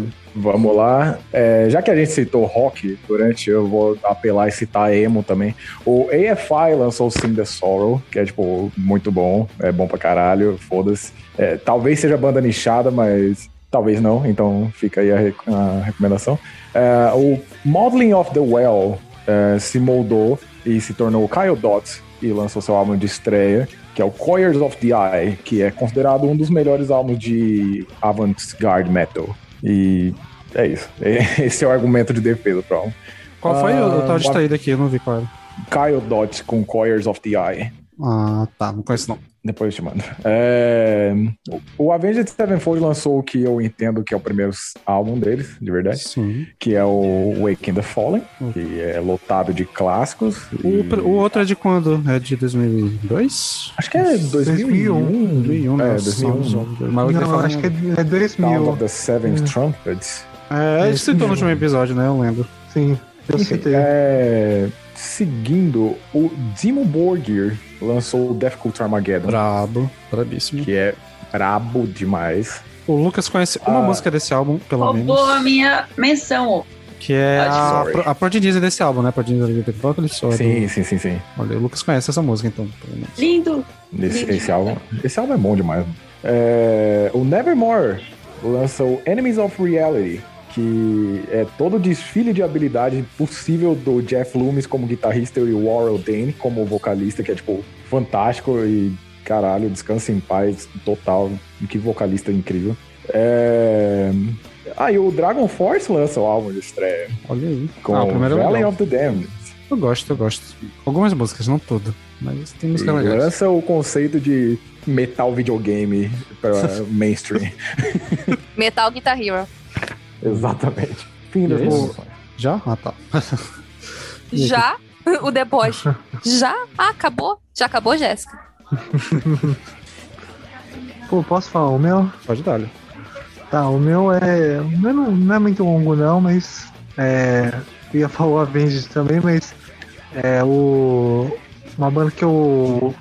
É, do Power Metal que eu é, em 2013, assim, das menções, é, o Galnerius, eles, eles lançaram o primeiro álbum deles, o The Flag of, the, of Punish- Punishment, que é o primeiro álbum deles é power metalzão, meio neoclássico, de um jeito japa de, de se fazer, muito bom. É, tem altas músicas marcantes também. O Halloween tem o é, Rabbit Don't Come Easy, Definitivamente um álbum.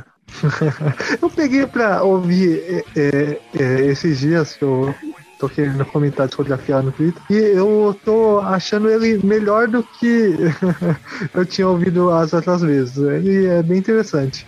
É, enfim, aí o, um que eu, tava, eu achei que vocês iam citar é, como principal Evanescence lançou o. o como é que é o nome? É, eu não sei como ninguém Fallen citou. É, é uma, uma baixa Eu ia nas minhas, é, eu ia estar nas minhas É, menções. É, eu, eu tô até assustado como ele ele ficou pra menção, porque Ah, mas é porque a gente já vai falar, a gente já falou dele no New Metal, no episódio de é Metal. verdade. É verdade. E é, é isso, porque aí é, teve álbuns que vocês citaram, e aí. É, por mim, é, é isso. Ah, e tem o Saint Anger. A Mentira. grande aba foi. Nossa, esse, é o- esse aqui me choca muito não ter sido mencionado, porque, pô, pelo amor de uma obra-prima dessa, gente, não tá. A gente não falar dele. Pelo amor de Mas. Deus. é, Eu não, não ironicamente ouço ele às vezes ainda. É a única coisa do Metallica que eu paro pra vezes. Qual é o seu critério, Lucas? Sinceramente. É, o meu critério é, se eu acho legal, eu, eu- é. Você tá se desafiando alguma coisa? Não, é sério, não, não ironicamente, Mas- tem, tem- eu, acho, eu acho ele interessante. É verdade. masoquismo, né? É porque eu cansei. Interessante. Sabe, sabe já- outro álbum que eu acho interessante? Super Collider, cara. Não, é- aí é uma merda mesmo. É Pô, é- essa é literalmente a primeira vez que eu fudida. ouço o Lucas falar que um álbum é uma merda, porque eu nunca ouvi É uma merda fudida. É Mas sem mais, mais assim, Mais de good boa que vibes. existe. É, exatamente. O nosso, é o, o nosso é Guga do eu- podcast. Mas, pô, eu falei de, de, de zoeira, mas o Saint Anger só tem uma música que ainda gosto de ouvir, que é a, o Numb Feeling. Só por conta do, da nostalgia mesmo, do clipe. Eu gosto da, eu gosto da faixa, da faixa título. Eu, eu, Eu Eu gosto da frente também, frente que é legal. Eu gosto acho É é legalzinho. Eu acho as três primeiras músicas muito boas, cara. Depois, Não, muito boas. Eu acho três músicas boas. De verdade, são três músicas boas. boas. Depois, cai pra caralho. O, o, o que, esse- o que o Sentenger gerou de bom foi o Some Kind of Monster, que é um documentário que eu gosto. Enfim, próximos. Exatamente. Minhas mençõezinhas ficam pra Defento Megane do Epic, que a gente já falou bastante sobre ele no episódio de cena holandesa. Então, se você não ouviu, vai lá ouvir, porque esse episódio ficou muito bom. Boníssimo, Né, muito brabo. Parece que a gente gravou ele dia desses. É tão bom que ele fez. É, pô, parece que foi há cinco dias atrás, velho. Parece que foi ontem. Impressionante. E um segundo. ah, Eu também não tenho muita menção, parece que esse ano não teve tanta coisa assim, ah, que vocês não tenham comentado. Que foi o Anthems of Rebellion do Ark Enemy, o meu disco favorito da banda. Ah, não sei se é favorito de mais algumas outras pessoas. Acho que eu, eu costumo ver muita gente elogiando Ages of Sin e o Doomsday Eu Machine, gosto mais mas do meu Doomsday. favorito. É, Eu é, todo, mundo, todo mundo costuma preferir ele, mas meu favorito é o Anthems of Rebellion. Inclusive, foi o álbum que eu comecei a ouvir Ark Enemy. e Eu acho que não tem nenhuma música fraca nesse disco. Acho, acho ele muito bom de verdade. É isso?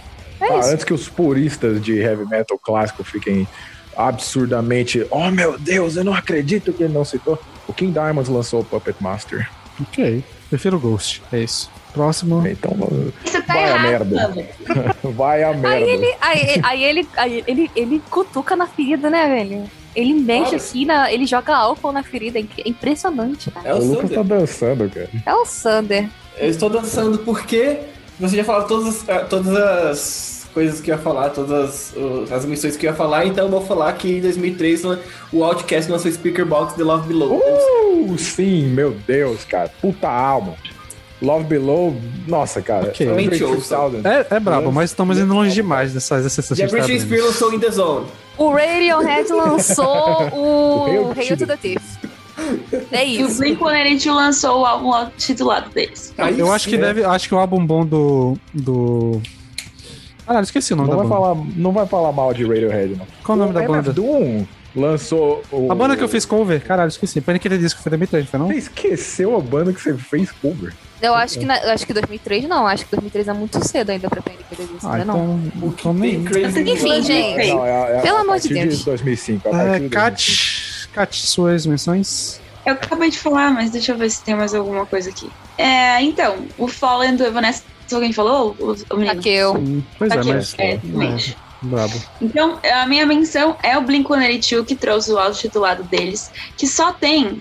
Eu, eu, eu duvido que tenha alguém que não conheça esse álbum por completo, que já não tenha ouvido ele inteiro, porque, enfim, todas as músicas são conhecidas pra cacete. Tem Feeling This, Obvious, I Miss You, uh, Down, Always, Easy Target, Letter. aposto que, aposto que esse álbum tava no Tony Hawk Pro Skater 2, então devo ter ouvido. Deve estar.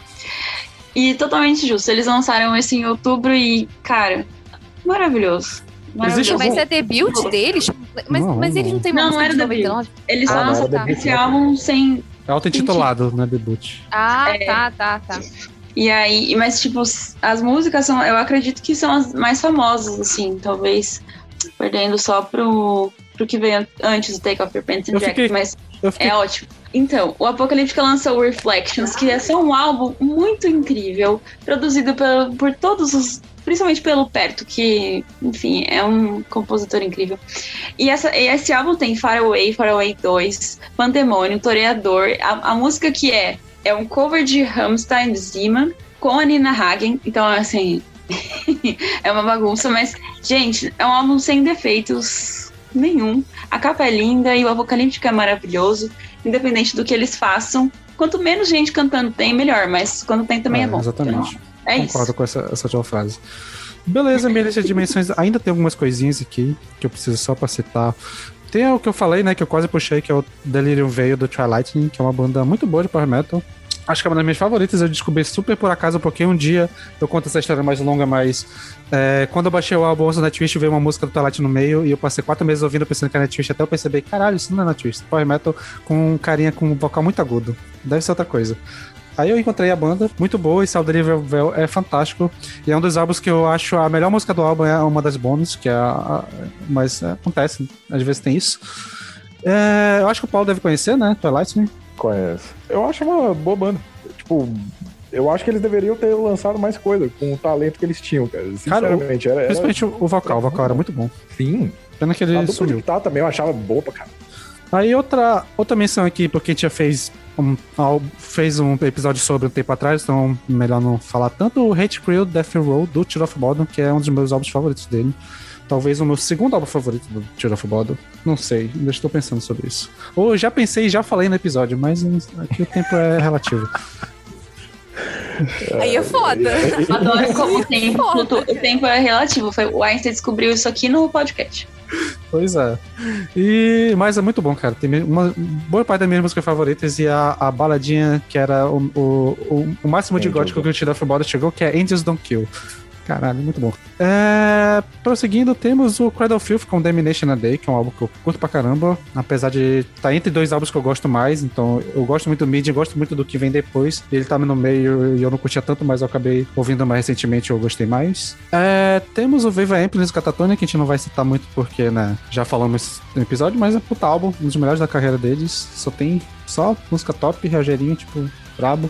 É, pro, e pra Alegria da Gabi, um álbum que tem duas músicas e uma hora e 15 minutos, o Dope Smoke do Sleep, que consegue ter uma faixa de uma hora 63 minutos, uma música de 63 minutos. Olha E a minha eu- cara. Quem ouviu essa porra. Ah, Não, assim, esse é um clássico. É um classicaço. Foda-se. Cara.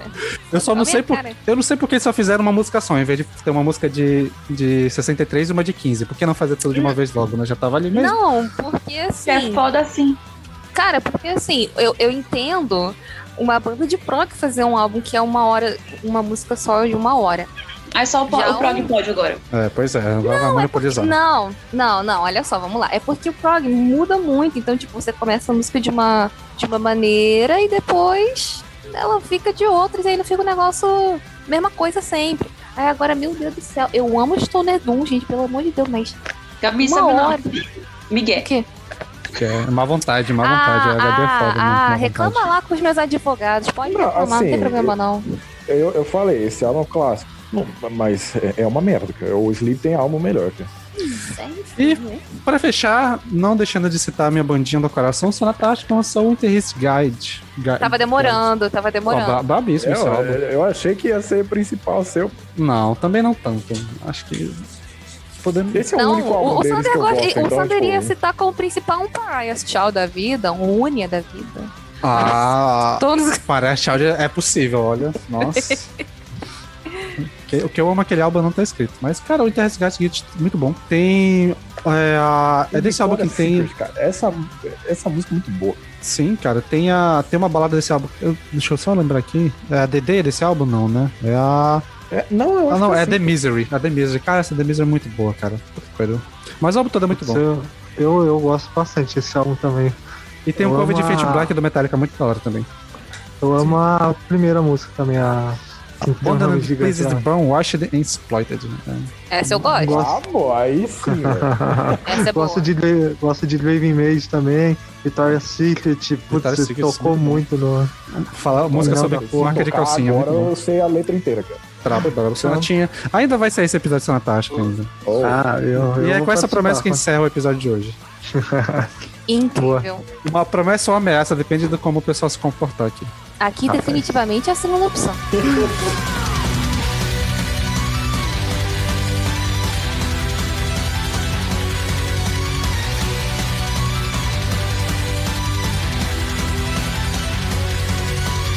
Então é isso, pessoal. Ficamos por aqui. Muito obrigado pela companhia. Espero que vocês tenham gostado do episódio. Se a gente esquecer de falar de algum álbum que saiu em 2003, manda aí pra gente.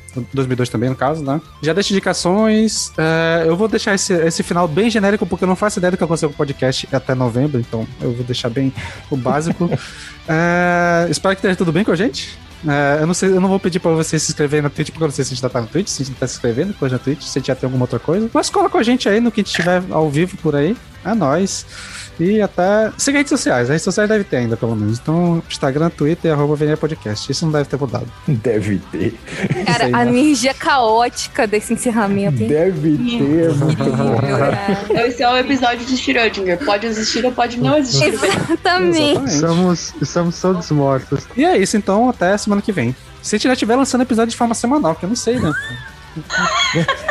É segredo, meia-noite. A gente mudou pra quinta-feira agora. Hum. Oh, Pois é. Pois é, ainda tem isso, viu? Aí, se bobear em novembro, tá sexta, depois tá quinzenal. Tá domingo, tá domingo. Vai vendo. Quem sabe é, é aquele Olha, meme a- a- que já a morreu gente- do, do invertido, sabe? Aí você, É, tipo, eu paro de podcast no- editar, só faço botar a trilha sonora que o Lucas já coloca na live e lança como áudio e foda-se. A gente atravessou a semana inteira e parou no domingo. Muito bom, cara. Cara, Mas pra é isso. en- Luca- é, Paulo, encerre aí. Cara, pra encerrar o episódio, fique com o Dimo Borgir com Lepers Among Us.